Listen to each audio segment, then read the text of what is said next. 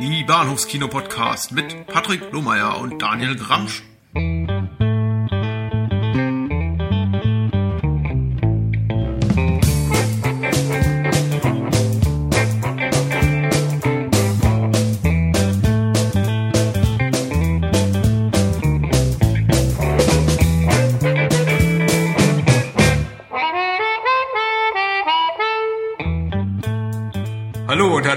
Zur Episode 19 der Bahnhofskino Podcast. Ähm, mein Name ist Patrick und bei mir ist der Daniel. Hi. Hallo. Hi. Ähm, wie geht es dir? Furchtbar übermüdet, aber ansonsten gut. Und selbst? Auch ganz gut. Ich wollte einfach nur mal mit einer netten, höflichen Frage einsteigen, weil äh, sonst kommen wir immer gleich zum Punkt, erwähnen die Filme, klappern äh, das runter und ab, was wir letzte Woche gesehen haben und kommen dann zum Thema. Aber ich wollte mal ein bisschen Variation reinbringen. Ja, nee, finde ich voll gut. Aber sag mal, was hast du eigentlich beim letzten, äh, in der letzten Woche geguckt? ähm, viel und viel Mittelmäßiges. Ähm, ja, leider, leider, leider. Le leider sehr viel Zeit vertan mit relativ mittelmäßigen Filmen, überwiegend, muss ich mal sagen. Äh, eine, aber eine echte Perle war dabei. Ähm, und ich, ich finde es ganz schön, dass ich heute mal anfangen darf. Ähm, Ja. Werde ich dann gleich mal tun. Ich habe äh, letzte Woche viel TV geguckt und äh, wenig bis gar kein Kino, um genau zu sein, gar kein Kino. Ähm, ich habe einen Hugh Grant-Film geguckt aus dem Jahre 96, äh, der mir im Fernsehen äh, so über den Weg lief. Der hieß, Extreme Measures, extrem mit allen Mitteln. Ein sehr mittelmäßiger Thriller, den ich nicht unbedingt weiterempfehlen würde. Ich habe ähm, eine, eine, eine Dokumentation geguckt, online im, im Troma-Channel. Ähm, ich weiß nicht, ob die von Troma Movies produziert wurde. Auf jeden Fall gibt es die kostenfrei anzugucken auf dem YouTube, im YouTube Troma Movies Channel, der sehr zu empfehlen ist. Ja, sehr lässige Nummer auch im Übrigen, ja. Ja, finde ich auch, finde ich auch. Ähm, die Dokumentation hieß ähm, Blood, Boobs and Beast und ähm, Vielversprechend. ja und und äh, drehte sich um den Regisseur ähm, eines eines ja in gewissen äh, Kreisen als Kultfilm an, angesehenen Film namens Night Beast. Äh, es geht um den Regisseur Don Dola, der vor vor ein paar Jahren verstarb und ja äh, legendär ist oder sehr bekannt ist für für sehr sehr viele Trashperlen wie wie äh, Fiend, Blood Massacre, äh, Harvesters, glaube ich, äh, Galaxy Invader. Ähm, also das sind zumindest die Titel, die mir begegnen. Ich habe Galaxy Invader tatsächlich auch mal geguckt. Alles andere ist mir auch nicht bekannt. Äh, die Dokumentation dreht sich hauptsächlich darum, dass äh, sich einige sehr prominente Filmschaffende, Drehbuchautoren und Produzenten zu, zu seinem Övre äußern und sich auch in, in einigermaßen netter Form so ein bisschen darüber lustig machen, über, über den Dilettantismus dieses Regisseurs. Unter anderem auch ähm, J.J. Abrams, was ich überraschend fand. Also für eine so solche Low-Budget-Doku, dass die, die ihn tatsächlich zu fassen bekommen haben. Leider leidet die Doku aber auch sehr darunter, dass äh, diverse Nerds dort zu sehen sind, die ja äh, eigentlich Mr. Dolans Filme nur nutzen, um irgendwelche Trinkspiele zu spielen. So von wegen, Okay. äh, trinke jedes Mal Schnaps, wenn die Kamera ins Bild hängt oder wenn jemand sagt, oh my gosh oder sowas. Und ähm, die, die, dieses, dieses äh, nerdige Fanboy-Trinkspielverhalten wird als, als sehr positiv dargestellt, was mich überrascht hat, denn ich finde es nicht so cool. Also ich hätte mir dann eher so ein bisschen ein, ein, eine aufrichtigere Huldigung dieses Regisseurs gewünscht. Aber naja, gut. Es ist nett und es ist gratis und äh, ich Ja, will mich ja. nicht zu viel beschweren. Mhm. Äh, was habe ich noch geguckt? Ich habe äh, im ZDF zu nachtschlafender Zeit gestern oder vorgestern geguckt. Ähm, Tod in Texas ist der Ah, komische, nichtssagende deutsche Titel Into the Abyss. Eine Ja. Dokumentation von Werner Herzog aus dem Ja. vorletzten Jahr, glaube ich, vom ZDF co-produziert, Ja. Mhm. die ich sehr gut fand. Ähm, Wie ich für eigentlich fast alles von Werner Herzog gut finde. ähm, es geht um einen zum Tode verurteilten äh, und seinen ja zur lebenslangen Haft verurteilten Kompagnon im, in, in, ja, die, die im Knast sitzen. Einer von denen eben der zum Tode verurteilten, dessen Verurteilung, dessen Hinrichtung steht kurz bevor. Werner Herzog führt in seiner ihm ja, eigenen unverwechselbaren Art Interviews durch mit den Gefangenen und das Ganze ist sehr, sehr berührend, lässt aber auch die Familie der Opfer, also die, die beiden sind dreifache Mörder, äh, zu Wort kommen und es ist alles sehr, sehr bewegend und sehr, sehr schön und ich war ganz angetan. Äh, Ja. Into the Abyss. Ja. Ich wollte, ihn auch ganz, ich wollte ihn auch ganz dringend sehen. Ich habe ihn aber erst, glaube ich, vor zwei Tagen oder was überhaupt davon mitbekommen. Und jetzt ja. ärgere ich natürlich so ein bisschen, dass, dass der offenkundig im Fernsehen lief. Und ich Den gibt's noch, meines Wissens nach, zwei, drei Tage in der ZDF-Mediathek auch. Ah, okay, okay. Zum Angucken dort. Ah, cool. Ähm, des Weiteren, zwei Sachen möchte ich noch erwähnen. Ich habe äh, in Hoffnung darauf, dass ich vielleicht den neuen James Bond noch zu sehen kriege, sofern das ja. eben möglich ist mit einem kleinen Kind im Haus. Ja. ja. Bin nochmal in, in Vorbereitung darauf äh, Quantum of Solace, ein, ja. ein Quantum Trost angeguckt, genau, der wirklich äh, so, so schlecht ist. Ein Quäntchen Trost, ja. Mhm. Ich, äh, ich, ich würde jetzt eigentlich die, die, die ganz normalen Spielszenen, also dramatischen Szenen jetzt gar nicht mal so als wahnsinnig schwach äh, bezeichnen, auch wenn der Film sehr leidet unter einer selbst für Bond-Verhältnisse sehr generischen Story und einem sehr langweiligen Schurken. Mhm. Aber die, die Action-Szenen in ein, ein Quantum Trost sind dermaßen dilettantisch und, und also schlecht mhm. inszeniert, dass sie einen jedes Mal rausreißen. Und im Grunde Mhm. Das, eines der großen Probleme, oder das größte Problem des Films finde ich eigentlich, dass er der, der Film mit einer Action-Szene beginnt, nämlich einer Autoverfolgungsjagd, mhm. ähm, der man leider überhaupt nicht folgen kann, weil mhm. sie eben wirklich so diese, diese diesen, diesen äh, Shaky Cam Dogma mhm. ähm, Inszenierungsstil, also mit Wackelkamera und äh, 80 Schnitten pro Minute so ins Extrem treibt. Ja. Das ist irgendwie wie, wie Born Supremacy äh, im, im Quadrat. Und ähm, fand ich selbst auf dem kleinen Bildschirm sehr, sehr anstrengend, sehr, sehr anstrengend. Ja, ja. ja. Ich will da auch nicht zu spießig sein. Also ich, ich, ich mag auch die Born-Filme, also nichts gegen diese Art von Ästhetik, weil ich gerade ja. so das mit äh, Dogma in dem Kontext verwandt habe. Ich meine, ich mag die Dogma-Filme. Mhm. Wackel, ich habe nichts prinzipiell gegen eine wackelige Kamera und auch nichts mhm. gegen viele Schnitte, aber ähm, in dem Film, in, in, in Quantum Trost war es in so einem Maße, dass es dem Film wirklich geschadet hat. Mhm. Äh, zuletzt äh, möchte ich noch eine dänische Fernsehserie erwähnen, von der ich viel Gutes gehört habe und äh, ja, nicht einfach mal so blind gekauft habe bei Amazon namens äh, Protectors, wo es um eine Gruppe Bodyguards geht, äh, also staatlich für den Staat, dänischen Staat arbeitende Bodyguards, Personenschützer, die äh, die Serie, eine Serie, die mich maßlos enttäuscht hat, die okay. äh, auch wir haben uns äh, vier Folgen angeguckt, die leider auch wirklich nicht besser wurde. Und wir haben ja. ähm, ein ums andere versucht, irgendwie so eine Art Begeisterung dafür zu entwickeln, zu sagen, ja, so platt sind die Charaktere nicht, so vorhersehbar ist es nicht.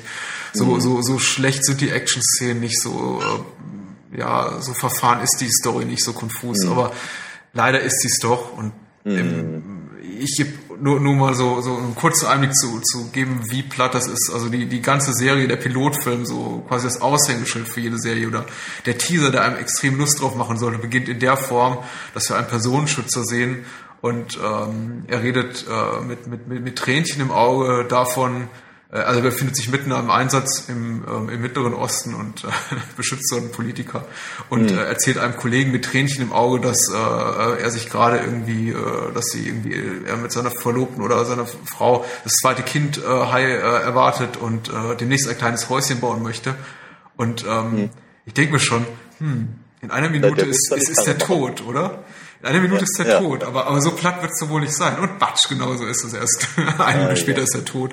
Und das ist auch so die, äh, der Ausgangspunkt für die komplette Story der, der ersten zwei Episoden, dass äh, eigentlich nur dieser arme, arme Personenschützer betrauert wird. Und äh, es erinnert mich so ein bisschen an, an, ähm, an die Lethal Weapon Filme mit irgendwie in einer Woche ist meine Pensionierung und mhm. was die Charaktere auch nicht müde werden zu betonen und dann, naja. I'm too old for this shit, ja. Ja. Äh, das war's. Das war's. Bis auf die Werner Herzog-Doku leider nichts, wo ich sagen würde, guckt sich an. Aber die mhm. Werner Herzog-Doku Into the Abyss sehr zu empfehlen. Was okay. hast du so geguckt? Ähm, deutlich weniger offenkundig. Ähm, dafür war ich allerdings zweimal im Kino. Mhm. Und äh, das erste Mal war ganz besonders spannend für mich, weil es war eine quasi private Vorstellung. Ein äh, Bekannter von mir hat ein, ein Kino angemietet, ein Kinosaal. Hm. Ähm, und hat da äh, zur, zur Feier der 30-jährigen Jubiläums Blu-ray Edition von äh, Indiana Jones ähm, die, den hier Raiders of the Lost Ark, den ersten Film, auf einer großen Leinwand halt präsentiert hm. von seiner von seiner Blu-ray aus und das war ziemlich ziemlich cool, sehr sehr gelungen. Äh, für mich fast schon ein komplett neuer Film Allein deswegen, weil ähm, er sich dazu entschieden hat, ähm, die, die, die neue deutsche Synchronisation ähm, zu zeigen. Okay, äh, ich wusste gar nicht, dass der neu synchronisiert wurde. Ja, ich bis zu dem Zeitpunkt auch nicht. Ähm, ist auch gar nicht so schlecht. Also ich meine, sagen wir so, ich bin logischerweise mit der mit der alten Synchro groß geworden. Mittlerweile gucke ich die Sachen dann doch eher, eher auf Englisch. Aber ähm, war ganz spannend. War interessant, was sie daraus gemacht haben, weil mhm. offenkundig konnten sie den 5.1 Sound irgendwie nicht mehr von dem alten Master irgendwie nehmen oder sonst was. Mhm. Und ähm, ehrlicherweise bis auf Wolfgang Pampel, der ja Harrison Ford seit Jahr und Tag spricht, ähm, war mir auch nicht so, als wäre da irgendeine von den bekannten oder alten Synchronstimmen mit bei. Mhm. Der Mann macht seine Sache natürlich immer noch gut. Er klingt natürlich deutlich älter als damals. Mhm. Was natürlich merkwürdig ist, weil Harrison Ford zu dem Zeitpunkt ja auch was irgendwie seit 30 war oder so. Ähm, aber äh, war jedenfalls toll. Also äh, ich hatte mich immer geärgert, dass das einer von den Filmen ist, die ich halt nie im Kino gesehen habe, weil ich damals einfach zu jung war. Und auf die Art und Weise konnte ich ihn endlich mal im Kino gucken. Und es war, eine klasse Sache. Ich meine, natürlich kenne ich den Film schon, aber das, die Kinoerfahrung ist eben einfach doch nochmal ein bisschen was anderes. Und ich fand einfach die Idee spitze und ich fragte mich die ganze Zeit, hm, welchen Film würde ich eigentlich zeigen, wenn ich einen Kinosaal anbieten würde? Ja, sehr, sehr cool. Ja, ja war schon eine, eine wirklich sehr lässige Aktion. Und bin ihm auch sehr dankbar für die, für die Idee und für die Einladung und all das. Ähm, und, und ein paar Tage später, eigentlich auch mehr so durch Zufall, äh, waren wir gerade am Potsdamer Platz und haben uns gedacht, Mensch, wenn wir schon mal hier sind, könnte man auch eigentlich auch mal gleich ins Kino gehen. Und äh, da habe ich mir tatsächlich das, was du schon erwähnt hast, nämlich den neuen Bond-Film angeguckt. Jetzt bin ich gespannt. Jetzt bist du gespannt. Alle äh, sind voll des Lobes. ja, ich nicht so sehr. Ähm, gibt doch einige Punkte, die mich doch doch arg stören tatsächlich. Und das ist natürlich jetzt schwer, ohne ohne das Ding durchzuspoilern. Äh, also prinzipiell ist er ganz nett. Mhm. Ja, aber ganz, ganz nett, naja, ist halt irgendwie nicht unbedingt das, was ich von einem Bond-Film erwarte. Bist du Bond-Fan? Äh, Nee, überhaupt nicht. Mhm. Ich, ich, ich liebe, ich liebe Bond-Klischees.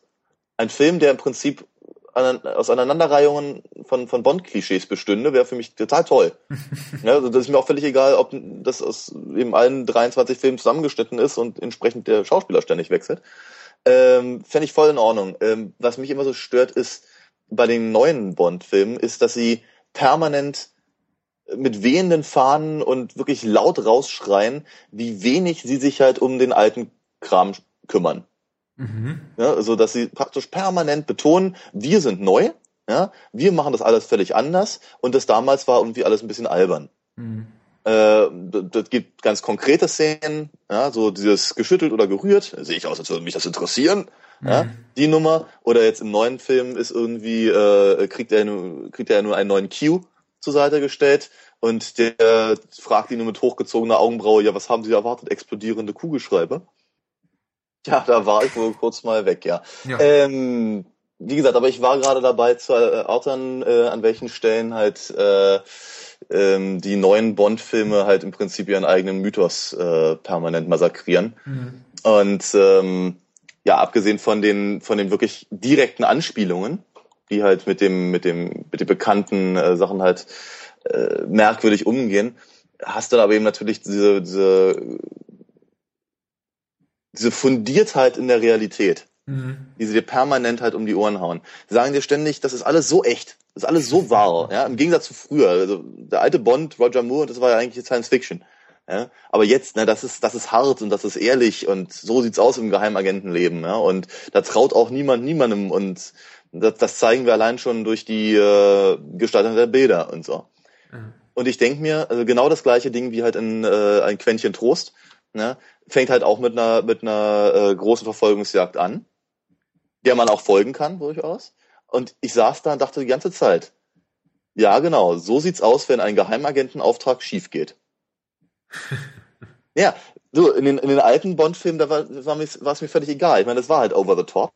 Ja, und äh, da flogen halt die, die Autos durch die Luft und alles explodierte und die äh, Bevölkerung sprang zur Seite, während irgendwie ein, ein, ein Aston Martin irgendwie in einen, einen Gemüsestand fuhr oder so. Mhm. Und ich denke mir, ja, das ist, das ist Spaß, das ist Abenteuer, das ist äh, over-the-top äh, Agentenspektakel. Mhm. Ja, aber jetzt sagen sie, das ist alles echt. Und ich denke mir, ja, aber ein Geheimagent ist dann gut, wenn man ihn nicht mitbekommt. Ja? Und denen ist sowas von dermaßen Latte. Die fahren da einfach mit ihrem Jeep irgendwie quer durch Istanbul oder was auch immer und brettern alles nieder und zücken Wumm mitten auf dem Marktplatz und all Also das. ist, dir, das ist dir zu unrealistisch und gleichzeitig kritisierst du, dass die Bond-Filme, die neueren, zu, zu realistisch sein wollen, oder? Ja, das, nein, das, ich möchte mal sagen, da beißt sich das. Ah. Weißt du? Ich habe überhaupt kein Problem gegen, äh, mit, dem, mit dem Spektakel an sich. Es sei denn, man verkauft mir das Spektakel als wie gesagt, in der, in der Re- Realität fußend. Ja, Mhm. was es eben nicht ist, was es eben überhaupt nicht so ist. Und ganz im Gegenteil, sie ziehen halt im gesamten Film ständig, ähm, sagen, sie ziehen ihn immer mehr auf das Niveau, äh, auf dem sich die alten Bond-Filme schon längst befanden. Mhm. Ne? Das heißt mit anderen Worten, also ich, ich gehe stark davon aus, dass in dem Moment, in dem Daniel Craig irgendwie irgendwann sagt, ich habe keinen Bock mehr, dann Er werden jetzt sie schon keinen Bock mehr. Ach so, okay. Na jedenfalls, äh, dann, dann werden sie einen, einen, einen Schauspieler sich suchen, der halt äh, vielleicht eher Pierce Brosnan oder sonst irgendwas entspricht. Mhm. Und dann werden sie sagen, ach Mensch, die alten Filme, die oder die letzten Filme, die waren alle so, die waren alle so ernst. Jetzt wird's mal wieder Zeit, den Spaß reinzubringen, weißt du? Und das machen sie ein paar Jahre und dann sagen sie, nee, das war alles zu spaßig, jetzt muss es wieder ernst sein und so. Und das ist, das, das ging mir halt unglaublich auf den Keks. Und ich muss echt ganz ehrlich sagen, äh, der Film wurde mit Pause gezeigt. Oh. Und ja, und äh, als dann irgendwie die Pause kam, dachte ich mir, meine Fresse, das ist einer der langweiligsten Filme, die ich jemals gesehen habe. Und da passiert eine Menge. Und es geht viel in die Luft und es ist unglaublich viel ähm, Action und was nicht alles da drin. Und ich fand es total öde. Ganz, Mhm. ganz furchtbar. Naja, und dann habe ich mich aber trotzdem gequält, die zweite Hälfte zu gucken und die ist ziemlich gut. Äh, die hat mir sogar aus, ausnehmend gut gefallen, weil äh, hier Javier Badim oder wie er auch mal ausgesprochen wird, Ja, Bardem. ist ein wirklich Bardem, okay. jedenfalls ist ein, ein, ein, ein wirklich guter Bösewicht. Ja, und wie so ein, äh, ich habe so das Gefühl, er hat so Anleihen von zum Beispiel Max Zorin, ja, damals äh, Christopher Walken Mhm. und so. Und ähm, er gefiel mir sehr, sehr gut. Mir gefiel auch ganz gut, dass sie, dass sie einen äh, sehr persönlichen Ansatz für den Film gefunden haben. Der ist zwar, also da ist auch überhaupt nichts Neues drin. In dem gesamten Film eigentlich nicht wirklich. Ähm, ich weiß nicht, wie viele davon schon weiß und ich möchte gesagt nicht zu viel spoilern, aber äh, am Anfang geht's ja um eine Liste. Das weißt du vermutlich schon. Nein, Weißt du nicht, na gut. ich weiß gar nichts. Ach, du weißt gar nicht. Ich bin, ich bin, ich, ich, ich bin, ich bin ein, ein, ein Bond-Freund, würde ich sagen, aber ich bin kein, kein Bond-Fan, insofern, dass ich auch äh, keinerlei irgendwie Pre-Production-Gerüchte oder Story-Gerüchte Okay. oder sonst irgendwas verfolge. Also ich gucke mir zwar die Bond-Filme in der Regel im Kino an, seit, ich glaube, seit der Pierce Brosnan-Ära, davor war ich noch ein bisschen zu jung einfach dafür. Ja. Äh, Also Timothy Dalton habe ich, glaube ich, im Kino nicht wirklich wahrgenommen, aber seit, seit, seit Pierce Brosnan, seit, seit GoldenEye gucke ich eigentlich die alle im Kino an, wobei ich nicht wirklich vorher jemals, glaube ich, informiert war, worum es da so genau geht. Außer Okay. GoldenEye, weil da erinnere ich mich, dass es ein relativ großes Ding war. Da war irgendwie sechs Jahre Pause Ja, ja, ja. Richtig. zwischen dem davor und ähm, es wurde extrem gehypt und ich Ja. glaube, irgendjemand aus, aus äh, Star Trek oder so spielte mit. Famke Johnson oder so. Mhm. Ja, ja. ähm, nee, ich weiß nichts darüber. Ah, okay, na gut, dann, dann, dann äh, gehe ich da auch gar nicht näher drauf ein. Was du erzählst, klingt aber ganz gut. Ich glaube, der wird mir gefallen. Ja, das mag durchaus sein. Also jedenfalls äh, fand ich eben, dass, äh, sagen wir mal, der, der MacGuffin des Films eben, der kam mir halt doch arg bekannt vor aus Mission Impossible. Ähm, und sagen wir mal, äh, auch, auch gegen Ende dachte ich irgendwie, ja, es erinnert mich alles ein bisschen an äh, äh, License to Kill Mhm. und so. Ähm, aber äh, er funktioniert.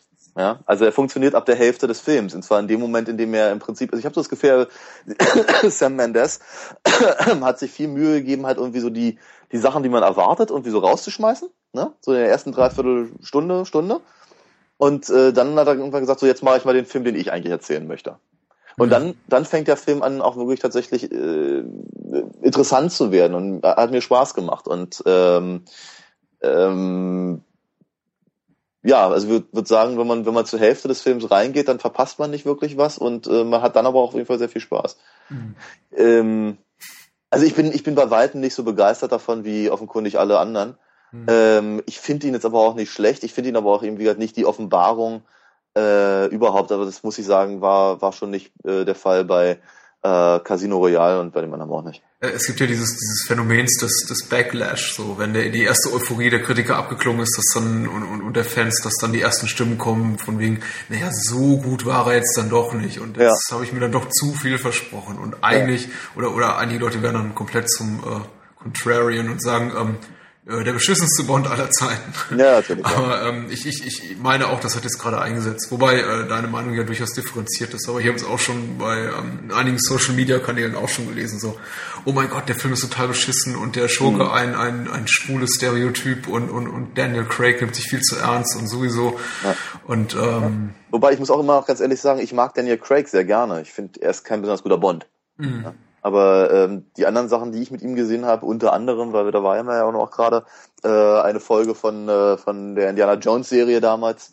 Da war er ziemlich gut als als als ähm, Offizier im, im, im Ersten Weltkrieg. Und so, ähm, ich komme auch damit klar, dass er jetzt Bond ist, wohlgemerkt. Ja, also ich bin kein bin kein kompletter Gegner. Ähm, aber er überzeugt mich halt relativ wenig. Er überzeugte mich später halt wieder im Film, als die Sache dann persönlich wurde. Und ich dachte, okay, das ist zum Beispiel etwas, was eben die anderen Bond-Darsteller bisher so nicht hätten bringen können. Mhm. Weil dafür war eben einfach auch die Figur äh, bis hierhin eigentlich immer zu flach. Und äh, was aber vermutlich dafür, dazu führt, dass sie eben einfach so Ewigkeiten ähm, äh, immer wieder neu interpretierbar ist. Man hat es mal halbherzig versucht, ne? aber ja. in, ähm, im Geheimnis ihrer Majestät mit äh, dem ollen George Lazenby, der, ja, ja. der dann am Ende ja. Auch als er sein Bond-Girl ehelichte, die dann aber gleich auch erschossen wurde. Ja, ja. Womit ich jetzt natürlich im Geheimdienst ihrer Majestät für alle gespoilert habe, den Film nicht gesehen haben. Aber mein Gott, der Film ist, glaube ich, äh, über 40 Jahre alt. Ich glaube, das Weit, kann man ja. machen. Ja, ich denke auch. Ähm, ja, und dann haben sie den Hauptdarsteller gekickt und ähm, die persönliche Note gleich damit und ja, völlig richtig. Und mittlerweile Sean Connery zurückgeholt. Was, was, ich so merkwürdig finde, ist, dass der Film ja durchaus am, ein, ein, ein Kinokassenerfolg war damals mhm. äh, und dass die Kritiker auch durchaus sehr angetan waren. Ich frage mich, warum, warum das Studio damals gesagt hat, nee, nee, den Erfolg wollen wir nicht, wir nehmen lieber wieder den alten Sean. Ah, ich glaube, es, ich, ich glaube, es lag an Connery, der, glaube ich, fünf Bond-Filme vorher gemacht hatte, ja, dann keinen keinen Bock mehr hatte, aber sich dann, glaube ich, doch für eine sehr, sehr hübsche Summe für die damalige Zeit, ich glaube, es war damals die höchste Gage, die je bezahlt wurde, und sich halt nochmal breit quatschen lassen, ja. zurückzukehren. Und ich glaube, ja. hätte er das nicht gemacht, hätte vielleicht George Lazenby auch noch einen zweiten Auftritt bekommen und einen dritten, ich weiß es nicht. Aber ähm, Sean Connery kam zurück und hat einen der, der, der schlechtesten Bonds dann, glaube ich. Diamantenfieber, ne? Diamantenfieber. Ja, Auf jeden Fall so der Tiefpunkt der Connery-Bonds, aber ja, ja.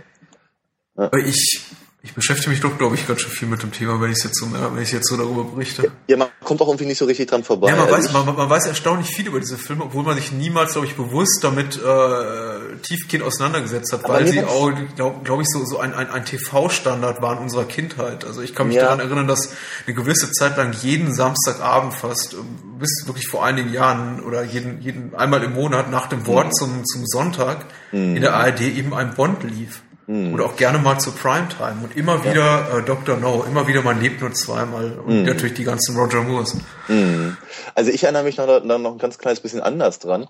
Ähm, weil also, mein, mein erster Bond-Film war der letzte von Roger Moore. Mhm. Ja? Also äh, View to Kill. Oh, oh, oh ah, der, ja, ich deswegen, deswegen sagtest, deswegen erwähntest du den auch, weil eigentlich ist der relativ vergessenswert. Also außer ja. man hat ihn im Kino gesehen. Ne? Eben, genau das ist der Punkt. Ich meine, ich war zu dem Zeitpunkt, was waren 84, dann war äh, neun. Ja. Neun, neun war ich oder vielleicht maximal zehn. Ähm, und das hat mich natürlich alles mächtig beeindruckt, ja. Und außerdem, hey, wow, ich durfte endlich mal einen Bond-Film gucken. Ja. ja. Und äh, dadurch ist er mir natürlich in Erinnerung geblieben. Und Christopher Walken war auch nicht schlecht, wohlgemerkt, ja. Nee, auf keinen Fall. Ähm, aber ja, es ist natürlich nicht unbedingt einer der brillantesten, die, die sie so gemacht haben. Was kurz, tatsächlich, ja. ja kurz, kurze Zeit später ähm, hat die ARD halt irgendwie voll den Vogel abgeschossen, äh, das war ja auch noch ehrlicherweise bevor halt die die Privatsender so ähm, äh, breitflächig äh, erreich, äh, äh, erhältlich waren. Mhm. Ähm, und die haben da irgendwie einen Mega-Deal irgendwie mit, mit, mit MGM abgeschlossen und durften äh, dann im Prinzip zweimal im Jahr halt einen Bond-Film zeigen. Mhm. Ja, mit, zu den, wie du schon richtig sagtest, zu Primetime. Der eine kam zu Ostern, der andere, glaube ich, irgendwas zum Weihnachten rum. Mhm. Und ähm, das waren absolute äh, TV-Highlights. Und natürlich habe ich die, die ersten Jahre allesamt gesehen. Ähm, das hatte sich allerdings dann irgendwann auch dann erledigt. Ne? Mhm. Ja. Und ich weiß, ich habe hier den, den ersten Timothy Dalton-Film habe ich auch noch im Kino gesehen. Den fand ich damals auch jetzt nicht so wirklich beeindruckend. Goldeneye habe ich noch im Kino gesehen. Daylights war das. Ja, genau. Ja. Goldeneye habe ich auch gesehen, den fand ich ausnehmend schlecht. Mhm. Fand vor allem, ich fand ihn so gewollt. Also ich meine, Ja, ich meine, der, der, der Titel, der Titel äh, lehnte sich an den bekanntesten Bond-Film an, ja, Goldfinger. Mhm. Äh, Tina Turner haben sie gezwungen zu singen wie Shirley Bassey. Ähm, die ganze, ganze Nummer äh, störte mich. Und ich fand auch tatsächlich die, die meisten der anderen Pierce Brosnan-Filme von Herzen uninteressant. Mhm. Bis halt ähm, äh, hier Die Another Day. Den fand ich nämlich ziemlich brillant und ich hatte mich furchtbar geärgert. Ich dachte mir, ey, wow, jetzt haben wir endlich mal rausgefunden, was wir mit ihm mal machen können.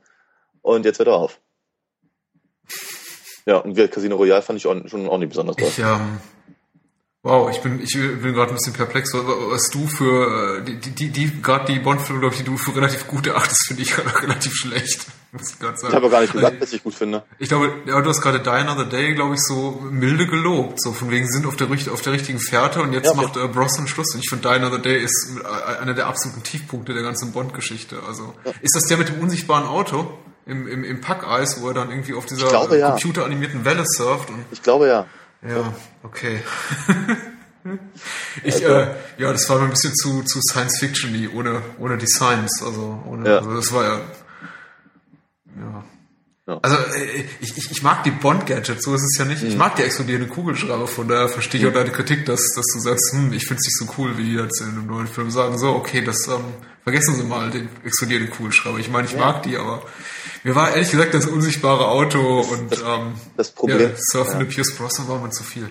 Ja, das kann ich ja durchaus nachvollziehen. ähm, aber äh, ich glaube, mein Problem mit dem explodierenden Kugelschreiber-Moment, also dem dieser dieser, dieser Lapsen äh, äh, Bemerkung da, mhm. äh, ist vor allem, er kriegt in der gleichen Szene bekommt er ein, eine, eine neue Weiter PBK, mhm. die auf seinen Handabdruck geeicht ist. Nur er mhm. kann damit schießen. Das ist natürlich nachher ein Plotpunkt. Äh, und ich denke mir, jo, das ist natürlich eine tolle Idee. Ja? Also da ist also offenkundig ein Agent, der tatsächlich mehr Killer ist als äh, äh, suaver Gentleman. Ja? Ähm, und sie haben nichts Besseres zu tun, als ihn ohne Handschuhe äh, eine Pistole in die Hand zu drücken, die offenkundig weiß, wie sein Handabdruck aussieht. Die er dann natürlich dann irgendwann äh, durch die Gegend schmeißt und jeder weiß, dass er offenkundig diese Knarre mit sich hatte in weiß nicht wo. Das ist, das ist einfach eine, das ist eine ziemliche Scheißidee, ehrlicherweise, die mich dann auch wieder aus diesem, aus diesem Gedanken, dass das eben alles so in der Realität begründet ist, rausreißt. Ja, und dann, und, und bei, was, bei, bei, bei, bei, der, bei dem Surfenden Pierce Brosnan denke ich mir, das ist alles schon wieder so over the top. Ja, also genauso wie Moonraker oder sowas in der Richtung. Ja, wenn dann, wenn, wenn, wenn, wenn Beißer dann seine Beißer Freundin hat und sowas, das, das, das, das nehme ich nicht übel, weil ich nehme es nicht ernst. Mhm. Ja, aber du hast völlig recht, wenn, wenn du sagst, dass, dass Daniel Craig halt die ganze Zeit so bierernst da, da rumrennt, dann äh, beißt sich das eben einfach so ein ganz kleines bisschen mit den anderen Informationen, die mir der mhm. Film gibt, ja. Glaubst du, ähm, Glaubst du, der, der, der nostalgische Blick zurück auf die Roger Moore-Ära irgendwie verfälscht so ein bisschen den, den, den, den kritischen Blick, den man eigentlich vielleicht auch haben sollte, also in den, den, den Erwachsenenblick, weil ich äh, denke auch immer noch, also bis ich sie vor ein, zwei Jahren nochmal neu geguckt habe, dachte ich auch eine sehr, sehr lange Zeit, äh, Bond-Filme wie, wie Moonraker oder ähm, selbst, selbst das View to Kill seien relativ unterhaltsam. Und dann habe ich, ja. glaube ich, vor einigen Jahren das, das Bond-Set geguckt, äh, gekauft, mhm. irgendwie als das erste Mal auf DVD rauskam. Ja.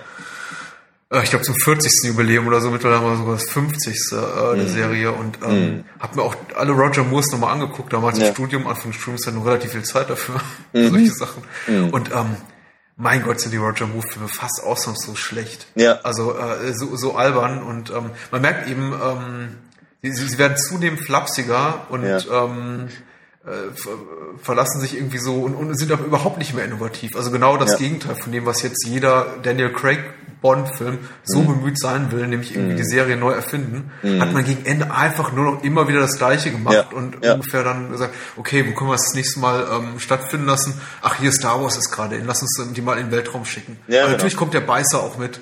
Ja. Und irgendwie haben wir mit dem Beißer jetzt alles gemacht. Jetzt, jetzt, jetzt braucht er eine Freundin oder ja, so. Ja, und, ja. Äh, ja, ich sehe deinen Punkt ganz. Ist, äh, ist es auch. Ach, die sind wirklich furchtbar. Ja, und sind, sind schlimmer als das. Ich finde sie auch noch langweilig.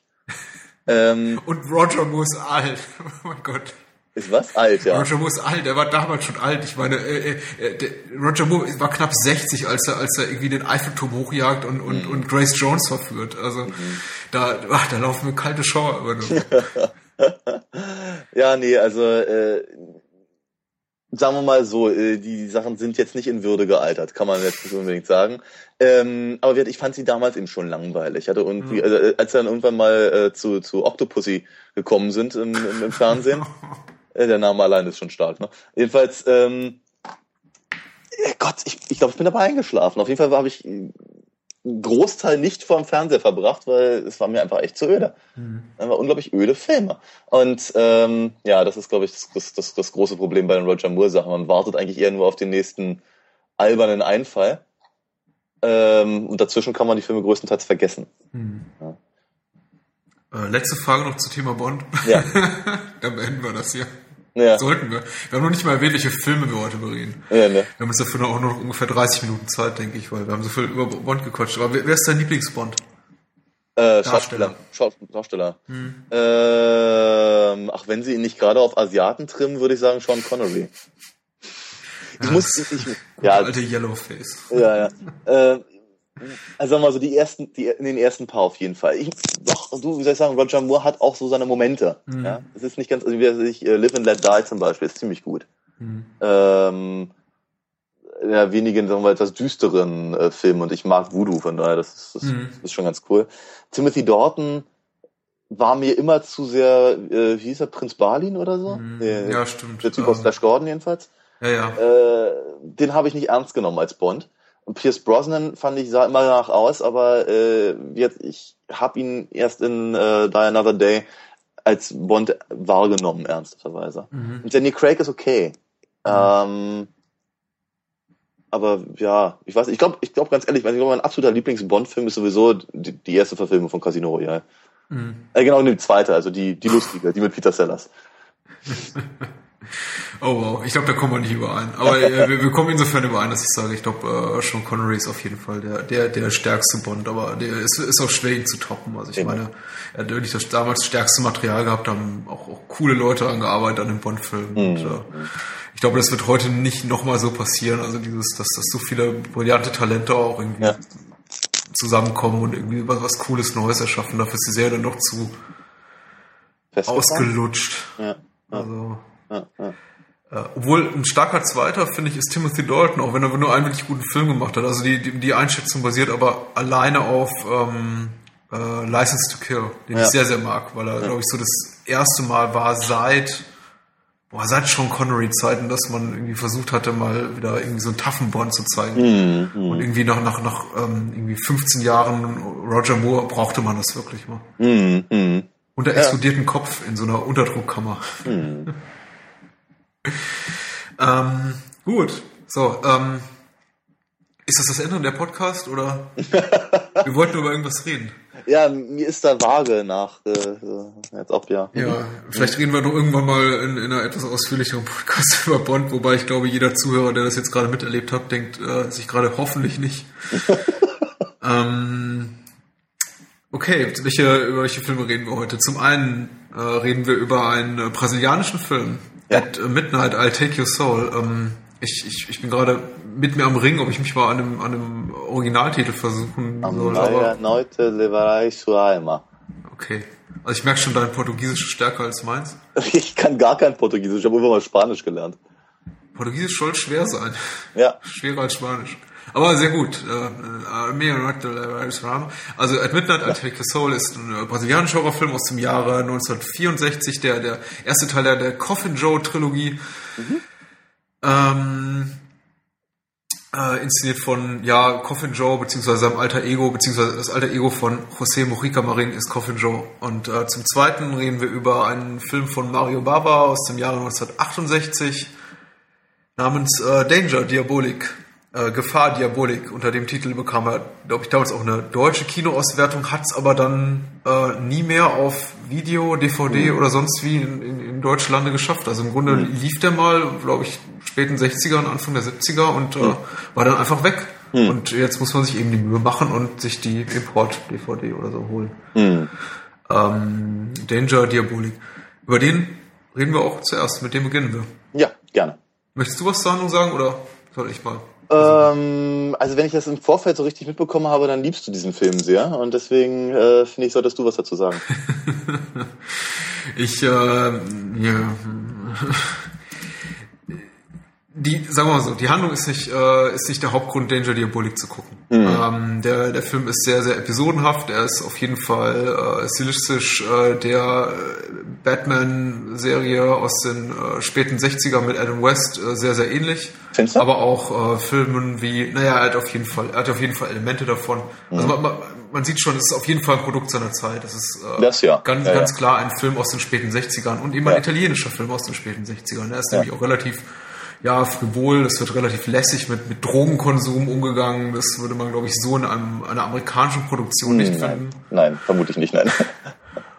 ähm, wie gesagt, der Regisseur des Films ist, ist Mario Bava, ein, ein Regisseur, der sich zuvor eigentlich hauptsächlich durch äh, ja, Gruselfilme, Horrorfilme bemerkbar gemacht hatte und, und auf jeden Fall in, in den Jahren danach auch, auch Kultstatus erlangen sollt, äh, sollte. Ähm, ein von mir sehr, sehr geschätzter Regisseur, mhm. der auch fast bis zum Karriereende, glaube ich, ausschließlich sah, sah dem, dem Horrorgenre treu blieb, äh, mhm. nur ganz am Anfang seiner Charaktere noch so ein paar Sandalenfilme inszenierte, glaube ich, äh, Second Unit Regisseur sogar war unter Sergio Leone für irgendwie der, für einen Film namens Der Koloss von Rhodos, wenn ich, wenn ich mich nicht irre, aber mhm. da mag ich meine, mag meine Erinnerung mhm. Streich spielen. Ja, äh, Danger Diabolik ist äh, die, die Geschichte eines, eines, eines, ja, nicht, nicht wirklich Helden, eigentlich ist es schon ein Schurke. Also es ist ein Schurkeheld, es ist ein Schurkenheld, es ist ein Antiheld. Ja. Der Antiheld ist, ist Diabolik. Diabolik äh, stiehlt nicht ums, äh, stiehlt nicht, bestiehlt nicht die Reichen, um es den Armen zu geben, sondern bestiehlt hauptsächlich die Reichen, um es äh,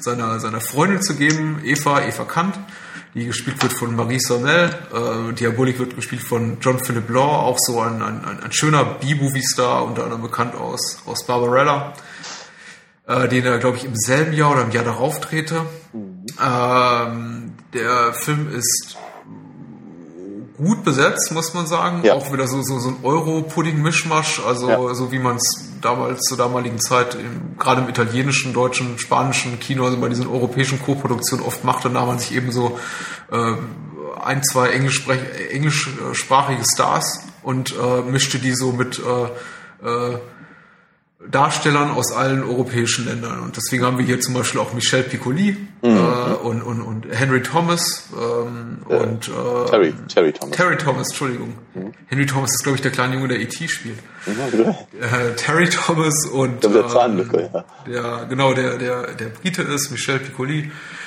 äh, der französischer oder italienischer Abstammung ist. Ich glaube, er ist italienischer Abstammung, aber ich, äh, aber ich, seine, seine Karriere hat er hauptsächlich natürlich in Frankreich gemacht. Ja, ja, genau. Unter anderem natürlich mit Rumi Schneider und so.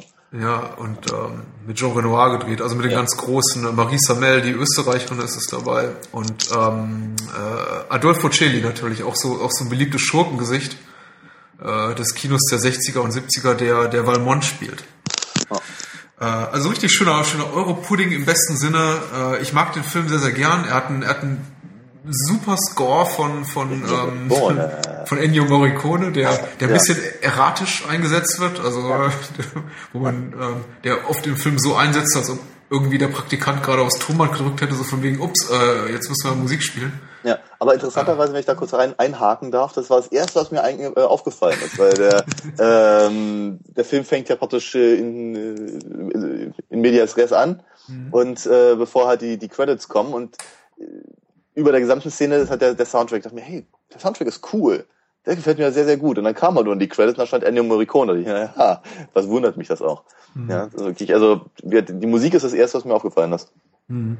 Es ist, ähm, ähm, ja, wir haben auf jeden Fall, wir haben, wir haben wir haben, wir haben eben diese, diese Themenmusik in dem Film, äh, ähnlich eigentlich wie, wie, wie bei Bond-Filmen. Ich meine auch mhm. äh, hier hat, hat äh, Diabolik hat eben ein Thema, Diabolik hat irgendwie dieses Gitarren-Riff, was jedes Mal kommt, wenn, mhm. wenn er mhm. irgendwas was Cooles macht oder wenn eine Verfolgungsjagd beginnt und äh, jedes Mal, wenn, wenn eine leicht komödienhafte Szene eingeläutet wird, da kommt ja. und ähm, äh, es sind eigentlich immer, glaube ich, wieder dieselben drei, vier Stücke Musik, die man den ganzen ja. Film überhört. Ich möchte meinen, es ist, war nicht, ist nicht einer von Morricones stärksten Momenten, insofern, dass er sich, glaube ich, er hat sich, glaube ich, nicht so viel Mühe gegeben. Mhm. Es gibt vielleicht zehn Minuten ähm, Musik wirklich in dem Film, die immer ja. und immer wieder wiederholt wird. Äh, ja. Aber das, was an Musik da ist, ist sehr, sehr cool. Ja, auf also, jeden Fall. Ja, ja.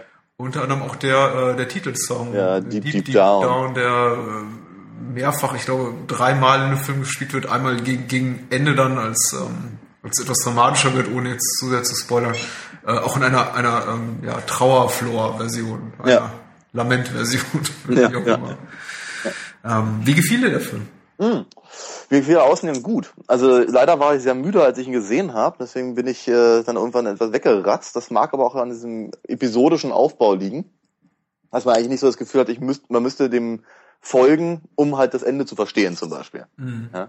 Ähm, aber äh, nein, ich habe ich hab, hab ja ein Fable für, für so eine, so eine Swinging 60s Sachen. Ähm, und äh, das, das liefert der Film halt äh, die ganze Zeit. Und deswegen war ich auch etwas erstaunt, als du gerade sagtest, äh, ähm, halt die Batman-Fernsehserie. Das sah ja, ich überhaupt nicht. Insofern hat er es Bezug, weil es eben auch eine Comic-Verfilmung ja, ist. Ja, das, das, ist aber, Entschuldigung, da, da muss ich auch mal einhaken, das geht ja nun mal ja nicht. Also nur weil es eine Comic-Verfilmung ist, hat das damit irgendwie relativ wenig zu tun. Also du, du hast halt keinen ich glaube, du führst doch da die, die, die Zuhörer auf eine falsche Fährte. Du hast halt keine, du hast keine dusseligen Sprüche, du hast keine überdrehten Kostüme, du hast keine, sagen wir mal, Hey, wir ab, haben Terry ab, Thomas. Ab, ja, ab, abwegig bunten Kostüme halt oder äh, komischen Farben oder sowas, also nicht mehr als ohnehin in den Filmen dieser Art. Äh, du hast natürlich keine ein, eingeblendeten äh, Soundwörter und all das. Ne? Ja, äh, mein Gott, wir haben Slapstick-Elemente. Wir haben natürlich mh, lustige Figuren, die nur eigentlich für platte Witze ganz, da sind. Ich möchte einen ganz anderen Vergleich aufmachen, und mhm. zwar mit den Phantomas-Filmen. Oh, okay. Ja, weil die sind etwa zur gleichen Zeit entstanden und Diabolik ist, äh, du hast völlig recht, das ist eine italienische Comicfigur, die halt sehr Phantomas ähnlich ist. Mhm. Ja, also äh, vermute ich auf eine sehr ähnliche äh, äh, Basis halt praktisch zurückgreift, wie genauso auch wie Figuren wie Grendel oder sowas. Halt ein, ein, ein Bösewicht, mit dem man mitfiebert, obwohl er halt eigentlich ziemlich schlimme Dinge macht. Und eine ziemlich, ziemlich dusselige Polizei, die äh, halt jedes Mal reingelegt wird. Und während du natürlich in den Phantomas-Filmen mit unter anderem äh, Louis de Finesse äh, halt wirklich sehr, sehr komische Charaktere hast ähm, und das eben sich ja fast schon eher wie eine, wie eine, wie eine Bond-Parodie halt ausnimmt, ist Diabolik da in der Stelle ein ganz klein bisschen ernsthafter habe ich das Gefühl. Du hast halt schon lustige und Slapstick von mir aus äh, Elemente drin, aber es ist halt schon eine, es ist eine äh, Krimi-Abenteuergeschichte. Mhm. Und ähm, äh, da sind, sind sie zum Beispiel ziemlich gut darin, den, das Kostüm von Diabolik äh, nachzuahmen. Auch bestimmte äh, Einstellungen, teilweise wird auch sogar mit Zeichnungen gearbeitet und so. Mhm. Ähm, das gefiel mir alles sehr, sehr gut. Äh, es, es nimmt sich aber dennoch alles in allem etwas ernster, habe ich das Gefühl. Ja, also sie, äh, sie sind sich ihrer, sind sich ihrer Vorlage bewusst und äh, wollen sie aber auch nicht unbedingt bloßstellen dabei. Habe ich das Gefühl zumindest. Nein, das ist richtig. Ich meine, äh, die, die, die, die, sie, sie nehmen die Vorlage ernst. Insofern glaube ich, dass sie sich sehr strikt dran halten. Ich meine, ich habe die Comics nie gelesen, aber es ist, glaube ich, sehr werkgetreu. Sogar so werkgetreu, dass sie teilweise Zeichnungen aus dem Comic sogar ja. im, im, Film verwenden. Zum Beispiel ja. das Phantombild von, ja. von Eva. Äh, aber na, natürlich ist es lustig. Natürlich ist es auch, auch, auch bewusst Camp. Also ähm, ja. Ich doch, meine, gegen Ende, wo dann irgendwie die ganzen staatlichen Goldreserven zu einem 20-Tonnen-Club zusammengeschmolzen werden, der ähm, unstehlbar ist, äh, mhm. äh, verliert der, der Film dann wirklich jeden Boden äh, der Realität. Also äh, es ist schon lustig, es ist auch bewusst lustig, es ist nicht mhm. ähm, zufällig lustig, weil es äh, schlecht inszeniert ist oder so. Mhm. Also es soll auch lustig sein. Das sollte allerdings auch nicht bedeuten, dass die Batman-Serie damals schlecht inszeniert gewesen sei. Nein, nein, nein, nein, Das, das, war ja durchaus Ziel äh, der. Nee, die sollte ja auch lustig sein. Aber äh, ich sehe bei, bei Danger Diabolic äh, doch durchaus eben eine etwas andere Ebene. Ja? ja. Die eben äh, ähm, die, die, die, die Vorlage nimmt und ähm, damit was durchaus Eigenes macht, ohne aber eben die Vorlage zu vergessen. Mhm. Also wenn du zum Beispiel ja, gleichzeitig anguckst, äh, Modesty Blaze, etwa auch zum selben Zeitpunkt, oder 66 oder sowas gemacht.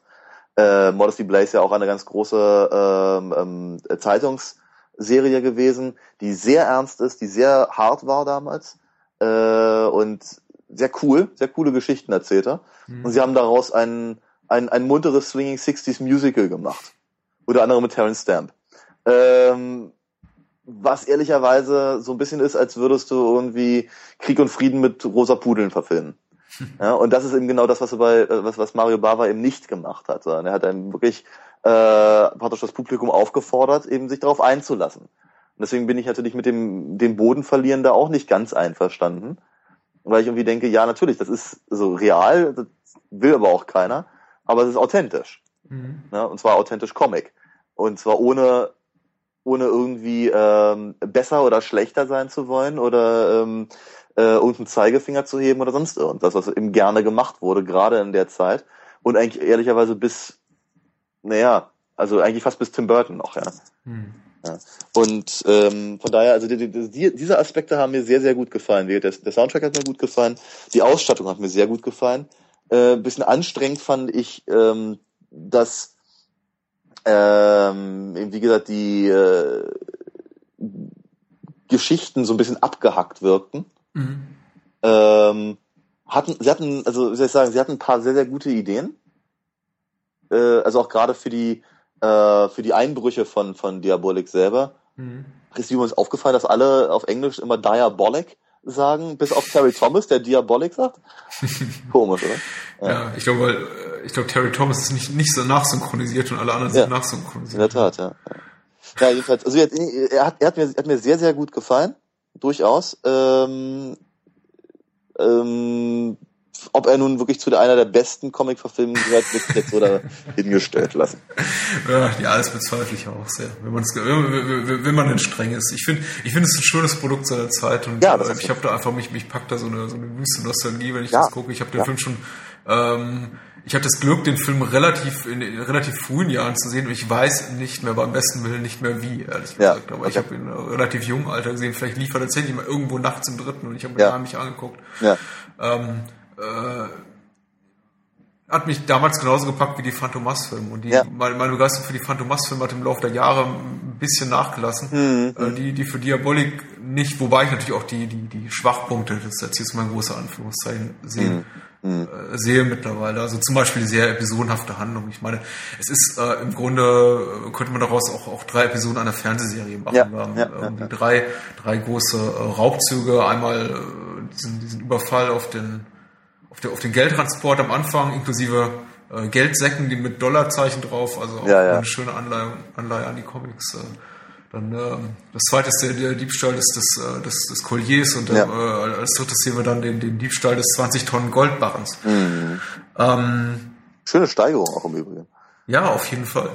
Ähm, ge also genauso viele Anleihen wie, wie, wie an die Comics und an den, an den damaligen Zeitgeist sehe ich. Mhm. Auch ein Teil davon ist eben auch, äh, auch sind eben auch die Anleihen an, an, an die Bond-Serie, mhm. die da auch auf jeden Fall auftauchen. Also Diabolik ist sein eigener Q, aber äh, also offensichtlich macht er das alles, was er da so an, an, an lustigen Redschaften hat selber. Mhm. Aber äh, das heißt nicht, dass die unbedingt schlechter sind. Also er hat, mhm. er hat lustige Sachen wie diese äh, Pömpel, mit denen er selbst selbst äh, Schlosswände hochkrabbeln kann, die ja irgendeine wissenschaftliche Grundlage haben. Ja, also ich habe es ja auf jeden Fall, ohne es zu wissen, äh, in, in meinem einen kleinen Zeichentrickfilm äh, schon eingesetzt, den ich irgendwann mal ähm, 2006 oder sowas gemacht habe mit, mit meiner Figur Alina. Ich meine, sowas, so, sowas gibt's auch. Und ich meine, die funktionieren auch, glaube ich, auf Glas wohlgemerkt. Also mhm. bestimmt nicht an brüchigen, brüchigen Mauerwerk. Vermutlich nicht. Aber ist eine tolle Comic-Idee oder ja. deswegen auch gar nicht so, so unwahrscheinlich oder mhm. ab, ab, abwegig, nur dass du es auch verwendet hast. Das ist für mich auch so eine klassische Comic-Idee und irgendwie ja. sehr, sehr hübsch. Und ich finde schön, dass sie es auch in den Film eingebaut haben. Ja. Ähm, ja. Ach, er hat, äh, was mir auch noch gut gefiel, ist äh, die Kamera, die die Lachgas ja. äh, verströmt. Ja.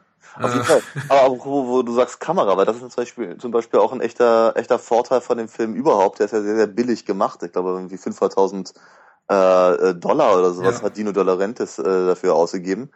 Wer auch sonst. Ähm, und da sieht man den Film nicht an, weil er sieht deutlich teurer aus. Ja. Ähm, und ähm, ja, sehr, sehr, sehr, sehr schöne Einstellungen und sehr, sehr nett versucht eben äh, die äh, finanziellen Restriktionen zu umgehen, indem der Film einfach sehr, sehr gut aussieht. Ja. Ich, ähm, ja, ach, mir, mir fällt schwer. Ich meine, wir hatten, glaube ich, schon mal so eine Episode. Ich glaube, äh, als, wir, als wir über Robocop geredet haben oder ähm, Blue, auf, auf Blue Velvet traf das auch zu, weil Film, den ich sehr gerne mag, fällt so unheimlich schwer, die so, so analytisch Szene für ja. Szene durchzugehen, zu sagen, ja. hier, das ist gut und das ist schlecht und ja. da, da, da, da schwächelt die Story. Ich habe, glaube ich, den Film zu oft gesehen, auch in zu jungen Jahren also zu früh gesehen, um jetzt noch irgendwie äh, mit, im, im, Alter von Mitte 30 noch groß kritisch zu sein. Also, mir gefällt es einfach gut und als ich jetzt nochmal geguckt habe, fiel mir, fallen mir, fielen mir plötzlich Sachen auf, die ich irgendwie, auf die ich vorher nicht so geachtet habe, weil Ja. ja, ich meine, der Film, also mir, mir zumindest gibt er auch die Möglichkeit, immer wieder Neues zu entdecken. Ich habe mich dieses Mal, also das letzte Mal, als ich ihn jetzt geguckt habe, unheimlich amüsiert über die, ähm, über die, die, die geliebte Gespielin von, von Valmont, die eigentlich immer, wenn sie auftritt, äh, ähm, hochnotdämlich ist und äh, eigentlich im- immer pures, pures ähm, Komödiengold rauskommt, Ja. wenn sie nur ihren, ihren, ihren Mund öffnet. Also das Ja. Highlight fand ich, glaube ich, als äh, Valmont einen seiner ein, ein, ein seiner seiner äh, ja was war das ein, ein seiner Gegenspieler einen kriminellen Gegenspieler ähm, Ja. aus, äh, durch, durch eine eine eine Falltür äh, aus, aus, aus dem Flugzeug Ja. en, entfernen ließ. Irgendwie Ja. sagte sie irgendwie, glaube ich, nice fresh air und hob so leicht ihren, ihren Rock, damit irgendwie der Ja. Wind unter dem Flugzeug irgendwie Ja. Erfrischung bereitet. Also Irgendwas sehr, Kühles, sehr ja. hübsch. Ja, aber sag mal, gab's gab's nicht so eine Szene auch mal in irgendeinem Bond-Film? Mit Sicherheit. Irgendeiner aus dem, aus dem, aus dem äh, fliegenden irgendwas geworfen wurde, wenn es nicht sogar hier Max Zorin war oder sowas. Also mit seinem, mit seinem äh, typisch deutschen ähm, Luftschiff natürlich. Ja. Äh, kann gut sein. Man, man, man, man möge uns äh, e-mailen oder Hm. Irgendwie unter in das Blog reinposten, um uns aufzuklären. Aber ich weiß auch nicht, aus welchem Bond-Film es ist, aber es, es mag gut sein. Was ich nicht verstanden habe, vielleicht hast du eine Antwort darauf, ist, warum trägt Diabolik, Diabolik, Diabolik äh, weiß, wenn er, wenn er bei seinem nächtlichen Einbruch in das Schloss, um das Brillant-Collier zu, zu klauen. Das war mir irgendwie jetzt nicht ganz klar. also ich habe ich hab das für mich selber so gedeutet, dass, äh, naja, der, äh, äh, der Turm, den er da hochkrabbelt, der ist ja nun auch relativ hell. Weiß, beige, gräulich, blau oder sowas. Jedenfalls, äh, ich, ich dachte mir, damit er nicht gesehen wird. Hm. Ne? Jetzt genauso wie er halt in der, in, der, in der Nacht schwarz trägt, damit er halt äh, äh, von der Dunkelheit geschützt ist, ist er dann eben geschützter, wenn er helle Sachen trägt. Das, das, das ist für mich ein viel besserer Grund als der, der, der, der mir gerade noch eingefallen ist. Und, und, und zwar sind die, ähm, sind die Szenen, sind die Nachtszenen ja offensichtlich äh, Day for Night gedreht. Also Ja, das sind Tagsszenen, die sie einfach abgedunkelt haben. Und ich habe gerade die, die, den Gedanken gehabt, vielleicht wenn er schwarz getragen hätte und die hätten die Szenen abgedunkelt, dann wäre er überhaupt nicht mehr zu sehen gewesen. Was vielleicht auch ehrlicherweise die, ähm, die filmtechnisch richtige Va Va Variante ist, ja. Ja, ich finde das hübscher. Ich meine, es ist so, de, de, de, deine, äh, deine Erklärung wird durch die Story bedingt und das ist, äh, gefällt mir besser natürlich als so ein, so einen technischen Grund äh, zu nennen.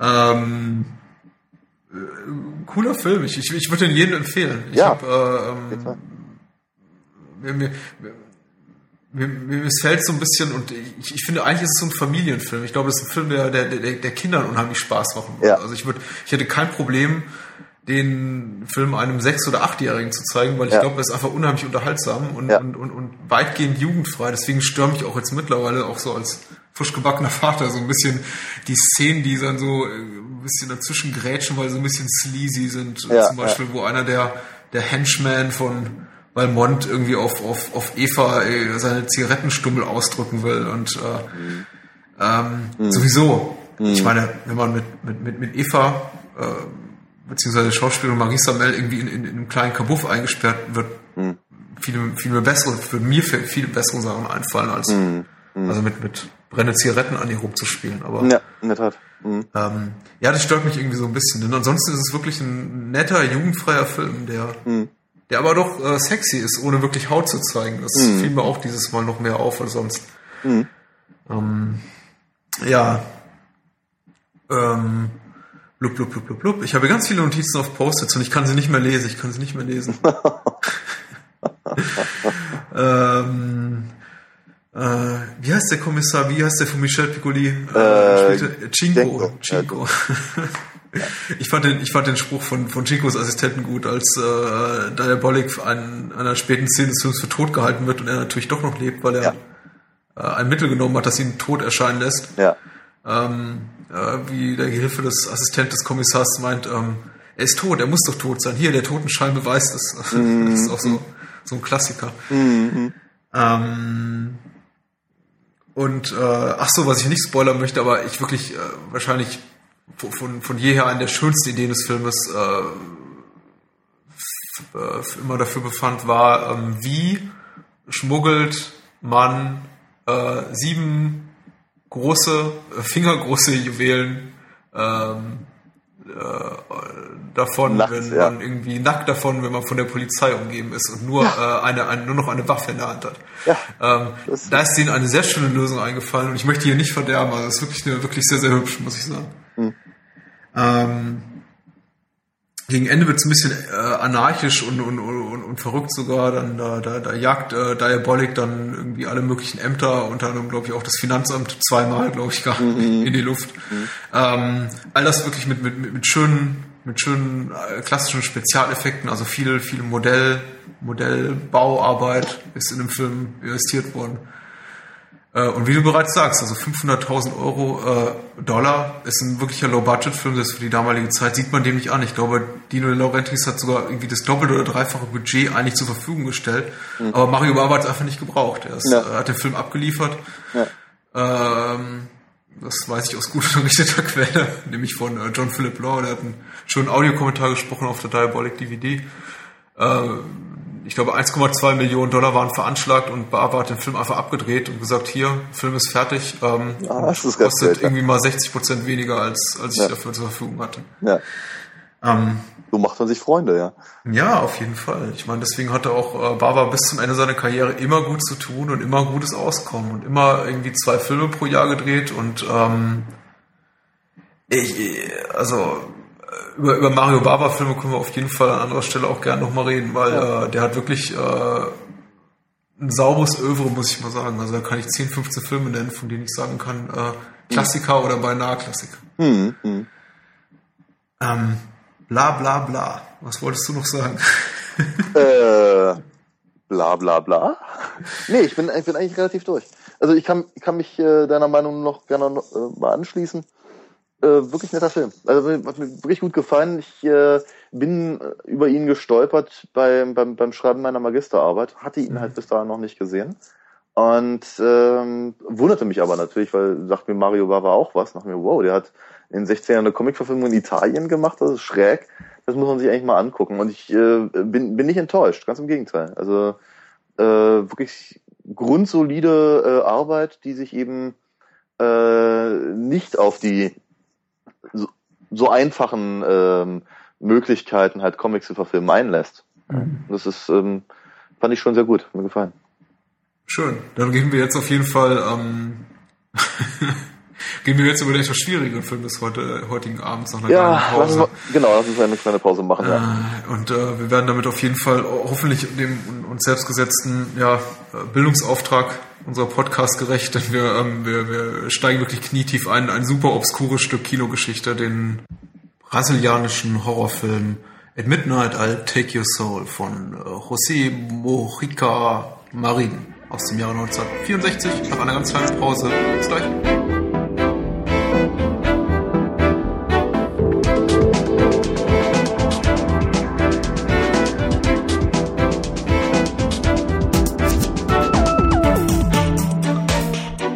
Willkommen zurück zu ein bisschen mehr inkohärentem Gebrabbel über Filme, die keiner kennt. Ähm, als nächstes haben wir nämlich äh, Coffin Joe's uh, At Midnight I Take Your Soul. Ähm, und ich, mir kommt jetzt diese merkwürdige Ehre äh, zuteil, ähm, äh, etwas zu der Handlung sagen zu müssen. Und das ist wirklich gar nicht so einfach. Ich versuche es allerdings trotzdem mal schnell. Äh, in einer kleinen Gemeinde in äh, Brasilien äh, gibt es einen, tja, was ist ja eigentlich genau genommen? Wer ist denn Leichenbestatter? Ja, ja. ja. Genau. Jedenfalls äh, der mit seiner wirklich widerlichen Art und wie seine, seine Nachbarschaft tyrannisiert, ähm, sich für den Allergrößten hält und eigentlich als einziges Ziel permanent angibt, dass er den, dass er gerne einen Sohn hätte, um seine, um seine äh, ähm, Blutlinie äh, in die nächste Generation zu bringen. Und äh, dummerweise kann ihm aber seine Frau keine, keine, keine Kinder gebären. Ähm, und er hat sich in die äh, Frau seines oder die Verlobte oder Freundin seines besten Freundes äh, verguckt. Will die ganz dringend haben, die will natürlich nichts von ihm. Ähm, und er beschließt jetzt einfach mal kurzerhand seine eigene Frau umzubringen, damit eben der Weg frei wäre für die andere. Find so ihr, gewinnt man Frauenherzen. Ja, auf jeden Fall, aber der Mann stellt sich die ganze Zeit schon so, würde ich sagen, äh, unglaublich geschickt im Umgang dieser Art äh, an. weil genau, also wir sagen, was einmal funktioniert hat, scheint auch etliche Male mehr zu funktionieren, weil genau so verfährt er mit allen Leuten, die ihm irgendwie im Weg sind. Ja, seinen, seinen besten Freund Antonio bringt er auch um. Letztendlich treibt er die, äh, die Frau, die er eigentlich haben will, in den Selbstmord, weil er sie vergewaltigt. Mhm. Ähm, er, er tyrannisiert halt seine, seine Mitdorfbewohner, die äh, allesamt nicht, wirklich nicht irgendwie das Wasser reichen können. Man weiß bloß immer nicht so genau warum. Wenn er, wenn er sauer wird, dann werden seine Augen irgendwie ähm, geradezu Jekyll und Hyde mäßig äh, mit, mit irgendwelchen Adern durchzogen. Da Film schwarz-weiß ist, kann man jetzt nicht wirklich von Blutrot reden. Ähm, er hat ja, sowas wie hypnotische Fähigkeiten, oder? Also, war, war, war mir zumindest jetzt so, also kam so rüber. Naja, also zum, zumindest sind die anderen völlig, völlig deppert und stehen in der Gegend rum, bis er sie mal verletzen kann. Völlig deppert, vor Angst erstarrt nennt sich das. Ach so, entschuldige. ja, ich hier nicht.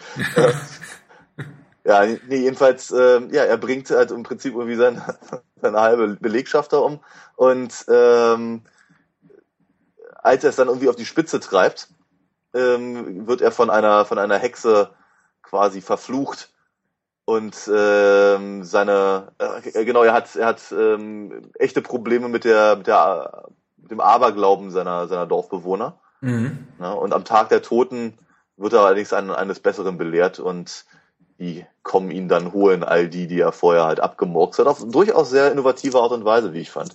Mhm. Ja, ich meine, wir, wir, reden jetzt so ein bisschen äh, belustigt darüber oder irgendwie betonen x-fach, wie obskur der Film ist und wie ja teilweise sehr äh, naiv, simpel, dilettantisch vielleicht sogar äh, der Film inszeniert ist oder die Handlung auch holprig ist. Aber ähm, es war schon für seine Zeit und vor allem für sein, für sein Land ein bahnbrechender Film. Also ja, ja, es gab im Grunde damals, ich meine, selbst heute gibt's gibt keine, keine wirkliche brasilianische Filmindustrie mhm. wie, wie vielleicht in anderen Ländern. Ich meine, es ist auch kein es ist immer, immer noch ein Schwellenland und äh, irgendwie damals gab es so, so, kaum sowas wie, wie Kino und ja. jetzt haben wir, dann haben wir eben sowas wie dieses Gegenstück zu, sage ich mal, äh, naiver Malerei als Film, nämlich irgendwie so ja. was wie At Midnight I'll Take Your Soul, wo ja, ja. Mit, ähm, mit, mit minimalem Budget und irgendwie äh, einer Kamera und wahrscheinlich seinen, seinen Kumpels als Darsteller so, so einen Film ja, dreht. Ja, also äh, wird, falls das zu negativ klang, der Film hat mir Spaß gemacht. Mhm. Durchaus, ja. Ich meine, äh, das, das Ding funktioniert eben, und das mag vielleicht auch durchaus im Titel liegen, wie halt ein ganz typischer Midnight-Movie halt irgendwie, wie man das ja. kennt, ja. Ähm, und äh, mit den spärlichen Mitteln ist er durchaus sehr ähm, ähm, erfolgreich, ja. Also den äh, äh, Zeh, also, also Coffin Joe, ja, äh, man mag ihn nicht wirklich. ja, er ist ein wirklich ziemlich widerlicher Typ. Ähm, und äh, die Art und Weise, wie er dargestellt ist, äh, funktioniert halt wirklich als mhm. Typ, den man eben nicht mag. Ich bin mir nicht ganz sicher, ob er wirklich bedrohlich ist. Also ich habe mich halt wirklich einige Male gefragt, irgendwie, warum stehen die eigentlich so lange rum, bis, bis er ihnen wehtun kann. Ja? Und ähm, gut, wenn du sagst, das ist hypnotisch, dann äh, glaube ich das jetzt einfach erstmal und erklärt eine ganze Maybe. Menge. Ich weiß es nicht. Ja, also, es würde es auf jeden Fall erklären, von daher gehe ich da erstmal mit. Also äh, es kann auch einfach nur die, die, die, die reine schiere Angst sein. Ich meine, ja. offensichtlich sind alle Dorfbewohner, äh, wir, wir kritisieren seine Art so, von wegen, er kann damit nicht gerade bei Frauen, aber sie hat ja durchaus Erfolg, er konnte mit relativ gut durchs Leben. Alle haben eine Todesheidenangst ja. vor ihm. Ja.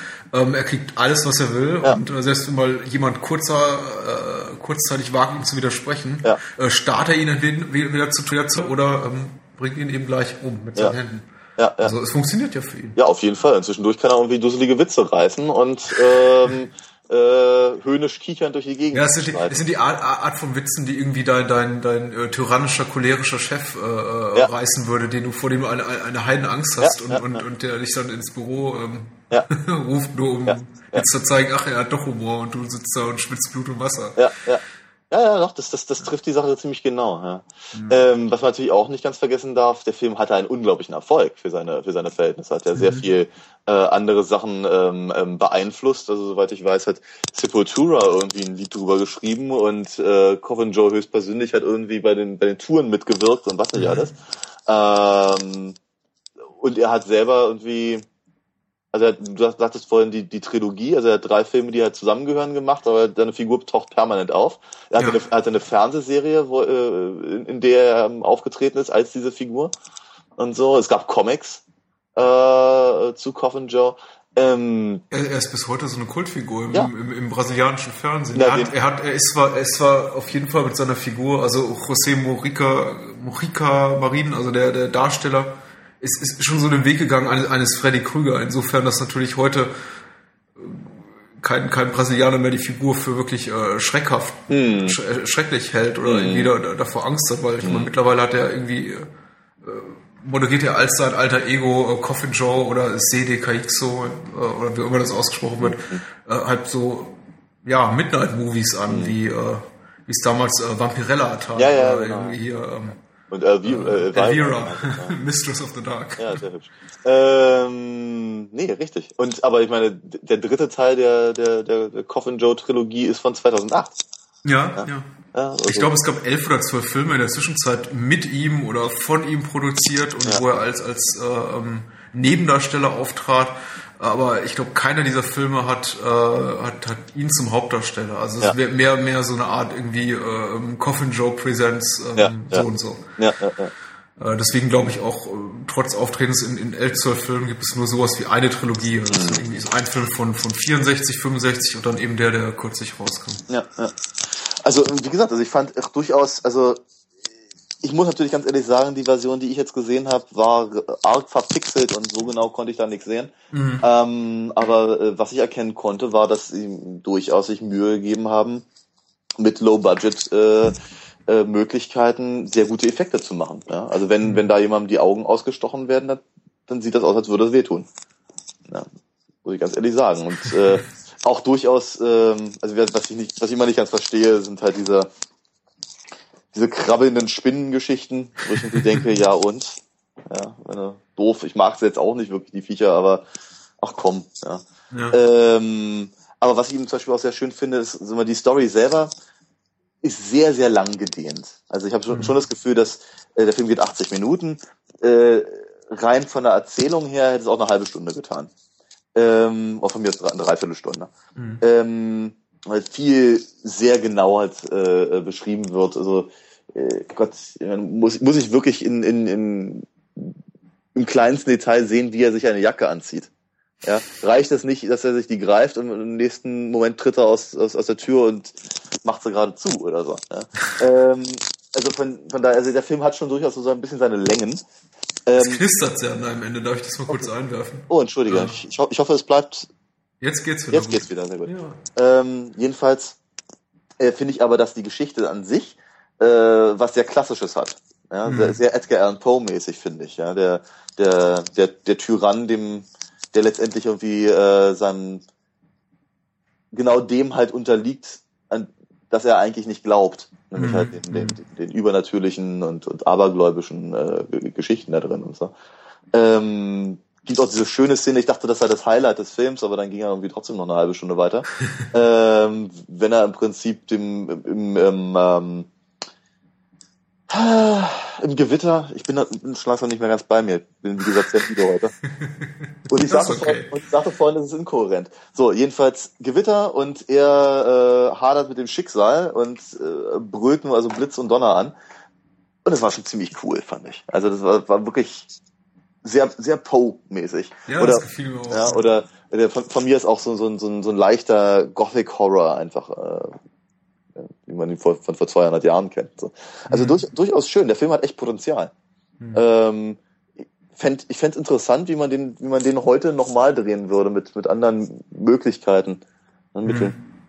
Ich glaube, ähm, äh, die, die, die Stellen, wo es mir der Film, glaube ich, ein bisschen, wo es mir der Film ein bisschen schwer gemacht hat, der, die, die, die rühren eigentlich rein, glaube ich, aus, aus, aus meiner Ignoranz oder meiner Unkenntnis gegenüber dem brasilianischen oder südamerikanischen Kino. Äh, ja. Die rühren, rühren daher einfach, weil ich äh, bestimmte Wesenszüge von, von dem Hauptprotagonisten und, und den ganzen Menschen um, um ihn herum irgendwie nicht wirklich nachvollziehen wurde, konnte. Irgendwie, die sind alle unglaublich gläubig. Ich meine, Brasilien, Brasilien ist ein unglaublich gläubiges Land bis zum heutigen Tag. Mhm. Ich meine, es ist immer in der Hinsicht total schizophren gewesen, dass ich glaube, in, in kaum einem anderen Land dieser Welt irgendwie so, so ähm, Körperkult und äh, alles daran angelehnte zelebriert wird und gleichzeitig irgendwie ein, ein, ein erzkatholisches, ja. ver, verbissen christliches Land ist irgendwie, in dem man ähm, bloß nichts irgendwie falsch machen kann an diesen ja. heiligen Feiertagen. Ja, ja, ja. Und, ähm, und diese ganze Mentalität ist mir, ist mir einfach so ein bisschen fremd. Auch äh, ist, ist mir nicht ganz klar, äh, wo, woher diese, diese fantastische Figur der der, der, der Hexe kommt, die, ja. die, die so die einzige Figur in dem Film zu sein scheint, die, die Coffin Joe Einhalt gebieten kann oder vor der Coffin Joe sogar Angst hat. Also, mhm. weil ansonsten macht ihm gar nichts Angst. Er kämpft, selbst, selbst Leute, die im Kopf größer und doppelt so breit sind wie er, ähm, streckt er schnell mal nieder mit einem gezielten äh, Stich, Stich in die Augen oder ja, ja genau, Roundhouse Kick. Ja. Äh, vielleicht im Sequel, das ja. ich nicht kenne, ja. Aber, nee, du hast, du, hast, du hast völlig recht. Also ich dachte auch so bei mir und wie äh, da, dazu muss man, dazu muss man sich schon ein kleines bisschen mit Katholizismus auskennen, ja, wenn, mhm. um zu sehen, halt, was für ein, was für ein äh, finsterer Charakter er ist, weil er es wagt, am Karfreitag Lamm zu essen.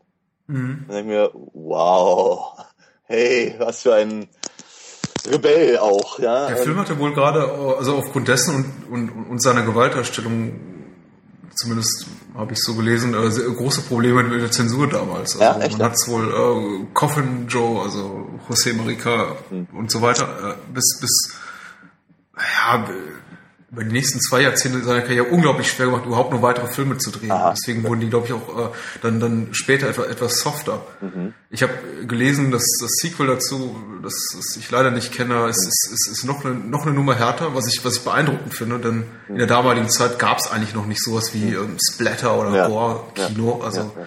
ich glaube, ich würde ich glaube, Herschel Gordon Lewis hatte in den USA vielleicht schon ein, zwei Filme gedreht, aber mhm. es war auf jeden Fall nicht das äh, Phänomen, wie das, das heute ist. Ja. Und dafür ist der Film eine, eine ganz schön harte Nummer. Also ich mhm. war, war beeindruckt, wie es da zur Sache geht. Ja. Richtig, richtig schön eklig. Und ähm, mhm. natürlich ein, ein, einen Protagonisten zu haben, der kein Antiheld ist. Also er ist schon einfach nur Schurke, Schurke. Da ist ja. äh, kein sympathischer Wesenszug drin. Aber er ist nun mal die Figur, der wir in dem Film äh, folgen. Äh, und, und ich kann mir schon vorstellen, dass da die, die brasilianische Zensurbehörde, wie auch immer sie genannt ist, damit ein großes Problem hatte, also mhm. so einen Protagonisten zu haben. Mhm. Insbesondere, äh, wenn sich eben der äh, Herr Marin irgendwie nach dem Erfolg des ersten Films äh, gedacht hat, okay, ich äh, belebe äh, Coffin Joe wieder und mache ihn diesmal zu so einer Art Helden. Mhm. Und lass ihn noch durch weitere zehn äh, Filme führen, so als der lustige atheistische Spaßmacher. Ja, ja, ja. ja, ja, ja. Das, ähm. Wie, wie äh, findest du es taktisch klug, ähm, äh, bereits bereits in den in den in den Credits äh, im, im Vorspann des Films, in dem äh, die Darstellernamen genannt werden, bereits äh, die die Tode der Charaktere zu zeigen, also äh, schon, schon im Vorspann zu zeigen, wie alle alle ähm, Filme, alle Figuren in dem Film umkommen am Ende?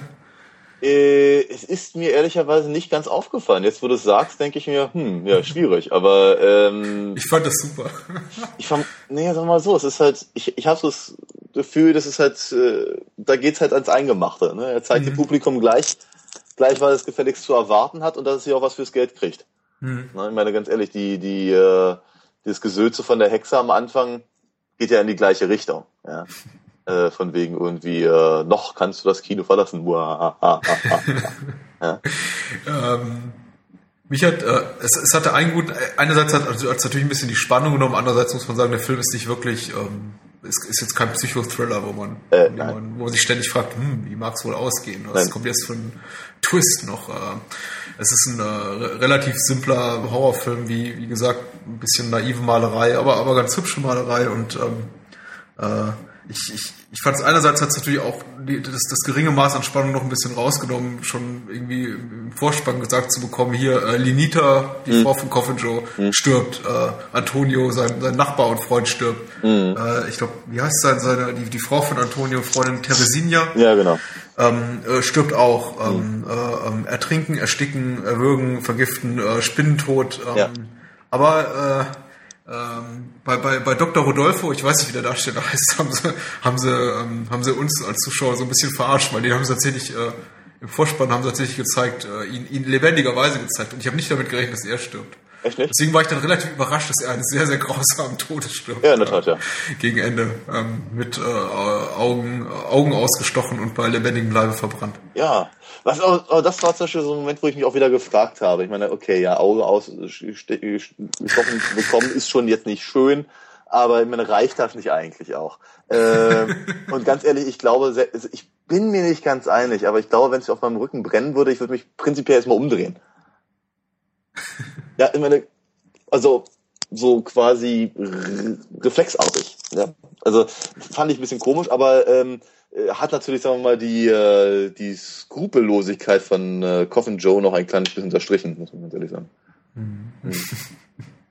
Ich persönlich habe mich eigentlich mehr, ge mehr gewundert über den, äh, über den Onkel von der, äh, von der Markt, also von der, von der äh, Weinausschenkerin da. Ähm, weil der, der taucht ja auch auf, irgendwann relativ gegen Ende des Films, ähm, äh, bietet äh, sehr die, äh, die Stirn mhm. und sieht eigentlich, also der, der Typ sieht aus wie ein, ein Filmheld seiner Zeit. Mhm. Ich habe gedacht, okay, der ist jetzt derjenige welcher.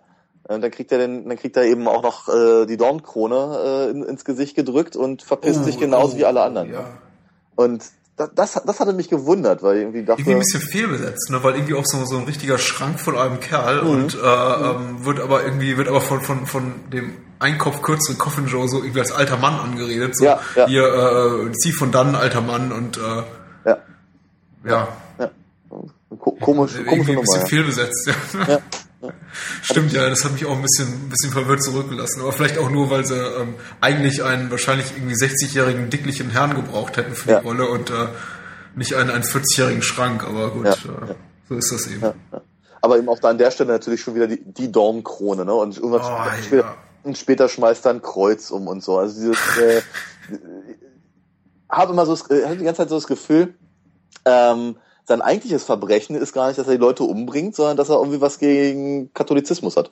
Es ist extrem provokant auf jeden Fall. Ja. Also ich finde ich find's, äh, ich, ich, ich fand schon krass. Also selbst, selbst mir als, als, als nicht-gläubigen Menschen, äh, irgendwie, ich habe mich doch kurzzeitig irgendwie versetzt gefühlt in, in die Lage dieser, ja. dieser, dieser Kneipenbesucher, die eben alle dort äh, in, der, in, der, in der Nacht vor, vor Karfreitag oder äh, nee, das war in der Nacht vor Karfreitag da sitzen und eben äh, ja, irgendwie diesen Tag, Tag feierlich, christlich als gute Christen begehen wollen, wenn Coffin Joe da reinkommt und irgendwie genüsslich seine Lammkeule verzerrt ja. und, und, und, und seine, seine mit, mit, mit Menschen dazu nötigt, ja. von, auch von der Lammkeule abzubeißen. Ja, ja, ja. Das ist schon eine harte Nummer. Also. Ja, ja, ja. ja, ja durchaus. Ähm, psychisch sehr, sehr grausam. Ja, kle kle kleine Dinge, aber sehr effektiv. Ja. ja. Mhm. Also das, kom das komödiantische Highlight fand, fand ich äh, als äh, ich glaube, es war, war Antonio mit, mit seiner Frau. Äh, wie heißt sie nochmal? Lenita irgendwas. Ähm, also als, Antonio, äh, Antonio Tere, Teresinia, ja. als, äh, als die Wagerin, äh, als die Wahrsagerin der jungen Frau äh, äh, ihr, ihren Tod, ihren, ihren, ihren nahen Tod, ihren Tod in naher Zukunft prophezeit und dann sagt, äh, ähm, äh, Sie, sie, müssen nichts, sie müssen nichts für die, für die Wahrsagung bezahlen, denn irgendwie Todesprophezeiung sei gratis. Was ja. ja. sehr nett war. Also ja, ich meine, es ist ein feiner Zug von ihr. Ja, auf jeden Fall, auf jeden Fall. Das, äh, hat sie sehr geehrt. Ähm, ich muss aber auch sagen, ich fand, also wir, ich fand ihn größtenteils überhaupt nicht gruselig, ja, wäre provokant mhm. durchaus. Ähm, und als es dann nachher irgendwann dann doch ins Übernatürliche ging, dachte ich mir, das ist ziemlich cool. Also ich, ich, ich wünschte, heutige Filme, die sich mit Geistern auseinandersetzen, hätten, hätten diese Klasse. Mhm. Weil ich fand das wirklich relativ gruselig. Ja, und bei sowas wie äh, Paranormal Activity kann ich irgendwie nur müde, müde grinsen. Ne? Ähm, das ist, das, ich finde, das ist irgendwie ganz, ganz, ganz schwierig. Ja? Irgendwie Blut und Gedärm kriegen sie irgendwie alle relativ einfach hin mit einem Besuch beim Fleischer. Und ähm, aber was, was übernatürlich Gruseliges hinzu, hinzubekommen, das scheint echt eine Kunst zu sein, die man verlernt hat. Ja. Okay, ähm, ich würde sagen, wir, wir sprechen eine, eine ganz warme Empfehlung aus ja, für ja, ja, den Film. Yes, den sollte man sich auf jeden Fall mal angucken. Durchaus, ja, ja. Ähm, man, man, kriegt den auch in Form eines, glaube ich, ganz, ganz hübschen Boxsets aus, aus Großbritannien, wenn man dann solche Neigung hat, sich das zu bestellen. Kostet auch, glaube ich, nicht besonders viel Geld, irgendwie 10, 15 Pfund.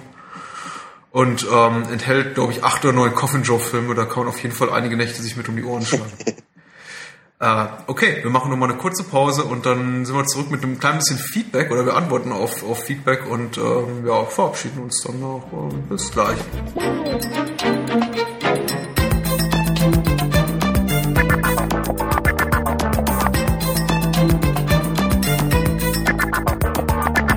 So, und wir sind äh, zurück nach dem aller, allerletzten Break für heute und möchte mal kurz auf äh, einen kleinen Kommentar reagieren dem Blog bahnhofskino.com. Ja, sowas kommt vor, ich find's so toll. äh, wir haben tatsächlich ein relativ, relativ gutes Feedback bekommen auf die letzten beiden Folgen, dafür möchte ich auch danken. Ein paar nette Kommentare bei Facebook, das war nett. Äh, ein, zwei nette Kommentare im Blog, das war super nett. Super nett. ähm, wie gesagt, ihr könnt ja auch noch Mail schreiben. Die Mailadresse sage ich gleich nochmal. Äh, wir freuen uns auf jeden Fall über Feedback, auch, auch, auch wenn es kritisch ist. Das meiste war einfach Lobhudeln und, und eine kleine kritische Anmerkung kam von, von Mirko. Mirko sagt äh, zur Terminator Podcast, ähm, ich war ein wenig äh, irritiert, wie ihr zwei Filmwissenschaftler, Filmwissenschaftler setzt da in Anführungszeichen. Äh, nein, das ist tatsächlich wahr. ähm, ich, ich, ja, ich betrachte mich jetzt nur so als halben, aber Echt, ja? naja. Beim ja. Papier sind nicht ganz durch, aber ich gehe mal davon aus, dass es klappt hat, von daher. Ich war, bin ein wenig irritiert, wie zwei Filmwissenschaftler an Terminator 1 und ja auch 2 auszusetzen hattet. Äh, vielleicht ist es auch wieder der Kategorie Nostalgie geschuldet, aber die Terminator-Filme von Cameron waren doch beide Meilensteine der Filmgeschichte und erzählen meiner Meinung nach eine durchweg spannende und doch auch in sich stimmige Story. Aber ich höre den Podcast ja nicht, um mich in meiner Meinung bestätigen zu lassen. Hm. Ähm, würde ich ihm erstmal so recht geben. Meilenstein ja, ja, der Filmgeschichte, ja. ja. Spannende Story, ja. Stimmige Story, soll wahrscheinlich heißen, logisch aufgebaut, ja, mhm. absolut. Mhm. Ähm, trotzdem finde ich, kann man was dran aussetzen, wenn ja. man es so begründen kann. Ich, ich finde ich finde ja auch immer, ich denke, wir geben uns zumindest ein ganz kleines bisschen Mühe. Ähm, Stories und Plots sind ja nun nicht die, die einzigen Möglichkeiten, um sich äh, über, über Filme zu unterhalten. Und ähm, ja, ich finde halt gerade an den, an den Sachen äh, lassen sich eben auch ähm, äh, ja, wie soll ich sagen, die die Kleinigkeiten, die man aussetzen kann, eben auch gut ablesen. Mhm. Und ähm, letztendlich ist es natürlich aber immer nur Meinung, was wir hier mhm. machen. Ne? Also die, äh, der, der Versuch halt irgendwie das eigene Empfinden beim Sehen eines Films halbwegs nachvollziehbare Worte zu kleiden. Ich glaube heute, also mir ist es glaube ich heute nicht so richtig gelungen. ich muss mich endlich mal wieder ausschlafen. Ich fand's okay, ich fand's okay. Naja, immerhin einer. Äh, jetzt, ich muss mich mal wieder ausschlafen. Ähm, naja, also wie hat, ich kann das auch durchaus nachvollziehen. Ähm, wenn man halt Filme ganz toll findet, dann ist Kritik daran natürlich erstmal nicht so gerne gehört. Mhm. Ähm, aber wie gesagt, es ist, es ist ja auch, ich glaube, wir hatten es auch beim letzten Mal gesagt, wir mögen ja, glaube ich, beide die Filme durchaus, aber es gibt eben auch Punkte, die man erwähnen kann. Ja, ich denke auch die, ich, ich denke auch die, die Kritik, die wir geübt haben, haben wir ehrlich gesagt ganz gut begründet und ist irgendwie, glaube ich, auch nach, auch, auch nach objektiven Maßstäben nachvollziehbar. Ganz abgesehen da, also zum Beispiel, ich, ich glaube, mein, mein wirklich einziger großer Kritikpunkt war, glaube ich, die, die Liebesszene mhm. zwischen äh, hier Linda Hamilton und Michael Bean, ja. die einfach schlecht geschrieben war und dadurch auch irgendwie schlecht performt war von den beiden Darstellern, mhm. also meiner Meinung nach. Und, mhm. Ja, mein Gott, also ich fand eben Romantik war nie Camerons große Stärke. Ähm, ganz abgesehen davon, also äh, generell jetzt auf, auf, auf Kritik an Filmen bezogen, die als, als Klassiker gelten. Also im, im Rahmen dieser Podcasts muss man auch mal an der Stelle sagen, gibt es für uns eigentlich nicht sowas wie, wie heilige Kühe der Filmgeschichte, die, ja. die wir nicht auch schlachten würden. Also ja. ich bin auch, ich, ich bin kein Freund davon, einfach nur dagegen zu sein, um dagegen zu sein. Mhm. Und irgendwie einer dieser äh, nerdigen äh, Forumsposter zu sein oder, oder Blogger zu sein, die, die schreiben, Citizen Kane ist der beschissenste Film aller Zeiten oder ja, ja. ich, bloß weil ich nicht die Sight and Sound besten 100 Filme der, der Filmgeschichte gesehen habe, finde ja. ich die alle schon mal beschissen. Und ja. Jean Renoir und, und ja. Eric Romer sind total langweilig. Mhm. Ja, ähm, nö, äh, wird wahrscheinlich nicht passieren, mhm. aber ähm, mhm. natürlich muss es auch erlaubt sein, äh, einen Film nach, nach äh, 10, 20, ja. 30, 40 Jahre nochmal zu besuchen ja, und zu sagen, hier, äh, da hakt's ein bisschen. Es und ist, ja. Hm? ich, ich, ich finde ehrlich gesagt auch äh, Terminator 2 ist der bessere Film, weil er im Grunde alle, alle, alle Ideen aus dem ersten Teil nimmt und ähm, gekonter umsetzt und mit, mit, mit, mit einem größeren Budget und weil sowas wie, ich, ich bin kein, kein große Budgets sind es für mich kein Muss, um, um mhm. zu sagen, man muss einen tollen, kann einen tollen Film produzieren. Ich ja. meine, ich, ich liebe, wir haben zuletzt über Lady Terminator geredet oder und, und heute über zwei Filme, die, die super low budget sind, mhm. ultra low budget mhm. und ich, die ich toll finde. Mhm. Aber im Falle von einer Story wie Terminator 2, die äh, Terminator, äh, ist es, die, die einfach episch ist, mhm. von der äh, Veranlagung. Hilft einfach, hilft einfach mal 100 Millionen Dollar. Ja, auf jeden Fall. Ich, ich würde noch anfügen wollen, dass ähm, es ist mal ganz, ganz schwierig, weil also ich erinnere mich halt noch am Anfang meines Studiums, äh, bin ich als Fan rangegangen. Ne? Es gab mhm. Filme, die fand ich ganz, ganz toll und äh, damit konnte ich natürlich einfach irgendwann sehr, sehr schlecht argumentieren. Ne? Mhm. Das, ist, das, das funktioniert halt einfach nur bis zu einem bestimmten Punkt und nur wenn man es selber ganz toll findet, weil es einen irgendwie berührt, ähm, ist es eben nicht sehr sachlich.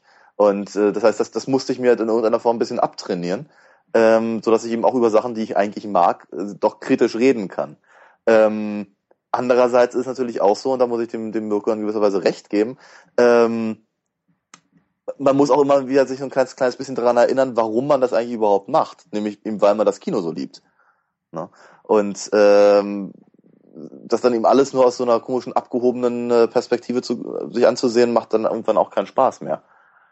Ja, und von daher sollte man sich halt schon so ein bisschen seine, also so, so, vor allem wenn man sich eben nicht beruflich damit auseinandersetzt, äh, eben seine äh, äh, Lieblingsfilme einfach so behalten.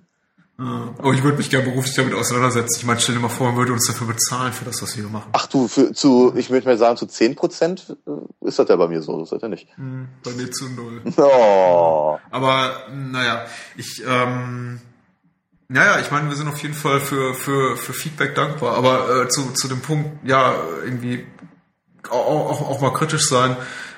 Äh, oh, die eine Sache möchte ich noch hinzufügen. Es gibt nichts Langweiligeres als, als äh, diese, diese Fanboy-Podcasts, und das sage ich aus eigener schmerzvoller Erfahrung, ja. wo, es, äh, wo, wo sich eigentlich nur zwei, drei ähm, äh, nette Jungs oder Mädels treffen, um irgendwie 60 Minuten zu sagen, wie, wie awesome und great und, und, und mhm. fucking awesome mhm. und, und, und, und toll alles ist. Mhm. Ähm, das wird ganz, ganz schnell langweilig. Mhm. Und ähm, deswegen sprechen wir wahrscheinlich auch keine Filme wie äh, Wayne's World, wo ich wahrscheinlich genau das machen würde. Oh je, meine. Äh, oder, oder, wir sollten eine ähm, Folge zu Twilight machen. Ähm, ja, mit meiner kleinen Schwester. die 30 ist. Also, nein. Ähm, ja, das äh, irgendwann in einer zukünftigen äh, Sadomaso-Bonus-Episode oh, ja. machen wir vielleicht auch mal sowas. Uh, ja. Wir möchten uns verabschieden für heute, glaube ich, Kann, oder? Kann, wollen, wollen wir vielleicht nicht vorher noch sagen, worüber wir uns beim nächsten Mal unterhalten? Oh, ähm, gut, dass du das einwirfst. ja, ich ähm, dachte, dafür bin ich doch da. Du bist nicht so zerstreut wie ich heute, also Was? auch wenn du das immer wieder betonst. Aber du Lügner. La, lass, uns, lass uns daran teilhaben. Ja. Das machen wir nächste Woche. Wir machen nächste Woche ein Christian Slater Double Feature. Geil. Ja, ich freue mich. Welche, welche beiden Filme gucken wir denn? Erzähl mal. Äh, wir gucken True Romance von dem äh, kürzlich verstorbenen, leider, leider unter sehr tragischen Umständen Tony Scott, Ja. ähm, basiert auf einem Drehbuch von Quentin Tarantino, dem ersten Drehbuch von Quentin Tarantino, ein, ein wirklich ein, ein Semi-Klassiker, möchte ich mal sagen, glaube ich. Ja. Für viele Menschen, ob's, ob er auch für uns eine ist, das erfahrt ihr dann nächste Woche. Sehr, sehr hochkarätig besetzt. Und äh, zum Zweiten reden wir über, über Heathers, Mhm. der unter dem super unpassenden deutschen Titel ähm, Lethal Attraction, glaube ich, im, im, im deutschen Kino und auch zeitweise im Fernsehen lief. Ich glaube, ja? mittlerweile haben sie auf Heathers umgestellt für die DVD- und Blu-ray-Veröffentlichung. Ich kenne ihn unter dem Namen, ja. äh, in, er lief tatsächlich, glaube ich, weil er auch kurz nach, nach Fatal Attraction rauskam Mhm. unter diesem äh, komischen, komischen, semi quasi deutschen Ah. Titel äh, Lethal Attraction, Das, das, erinnert, daran das, das erinnert mich an diesen, an diesen Patrick Swayze-Film, der da bei uns hieß Dirty Tiger. Der, der, über den reden wir dann übernächstes. Immer diese Drohungen. ja. Okay, also Heathers und äh, ähm, True Romance, Ja. das wird sicher ein großer Spaß. Ich ähm, auf welche deiner Seiten möchtest du heute verweisen noch, Daniel? Das, was wir jeden Abend machen. Ähm, auf www.alinafox.de möchte ich gerne verweisen. Und auf die Tatsache, dass man sich Comics und Hörspiele zu meiner Comicfigur auch über Amazon bestellen kann. Sehr cool. Ne? Und äh, ich verweise nochmal auf, ich spare mir heute Twitter, denn ich twittere nicht, habe ich irgendwie heute so festgestellt, warum soll ich alles, also, also immer wieder erwähnen. Ich verweise nur auf meinen Blog, äh, www.bahnhofskino.com .com und auf äh, facebook.com slash Bahnhofskino für ja allerlei lustigen Spaß. Und ähm, äh, Feedback bitte äh, als Kommentare ins Blog auf die Facebook-Seite oder an patrick.bahnhofskino.com. Com. Nicht de. Ich, äh, ich freue mich immer über, über, über wohlmeinende Menschen, die uns, äh, die meinen Blog verlinken unter bahnhofskino.de. Äh, ich weiß allerdings nicht, wer diesen Link oder diese, diese, diese Wertschätzung abbekommt. Ich bin es jedenfalls nicht. Und bitte bewertet uns bei iTunes. Danke, danke. Dann, ähm, ja, verabschieden wir uns mal. Ja, dann genau, das machen bis, wir. Bis, bis nächste Woche. Äh, ja. Jo. Wir drei. Du und ich und Christian Slater. Tschüss. Ciao.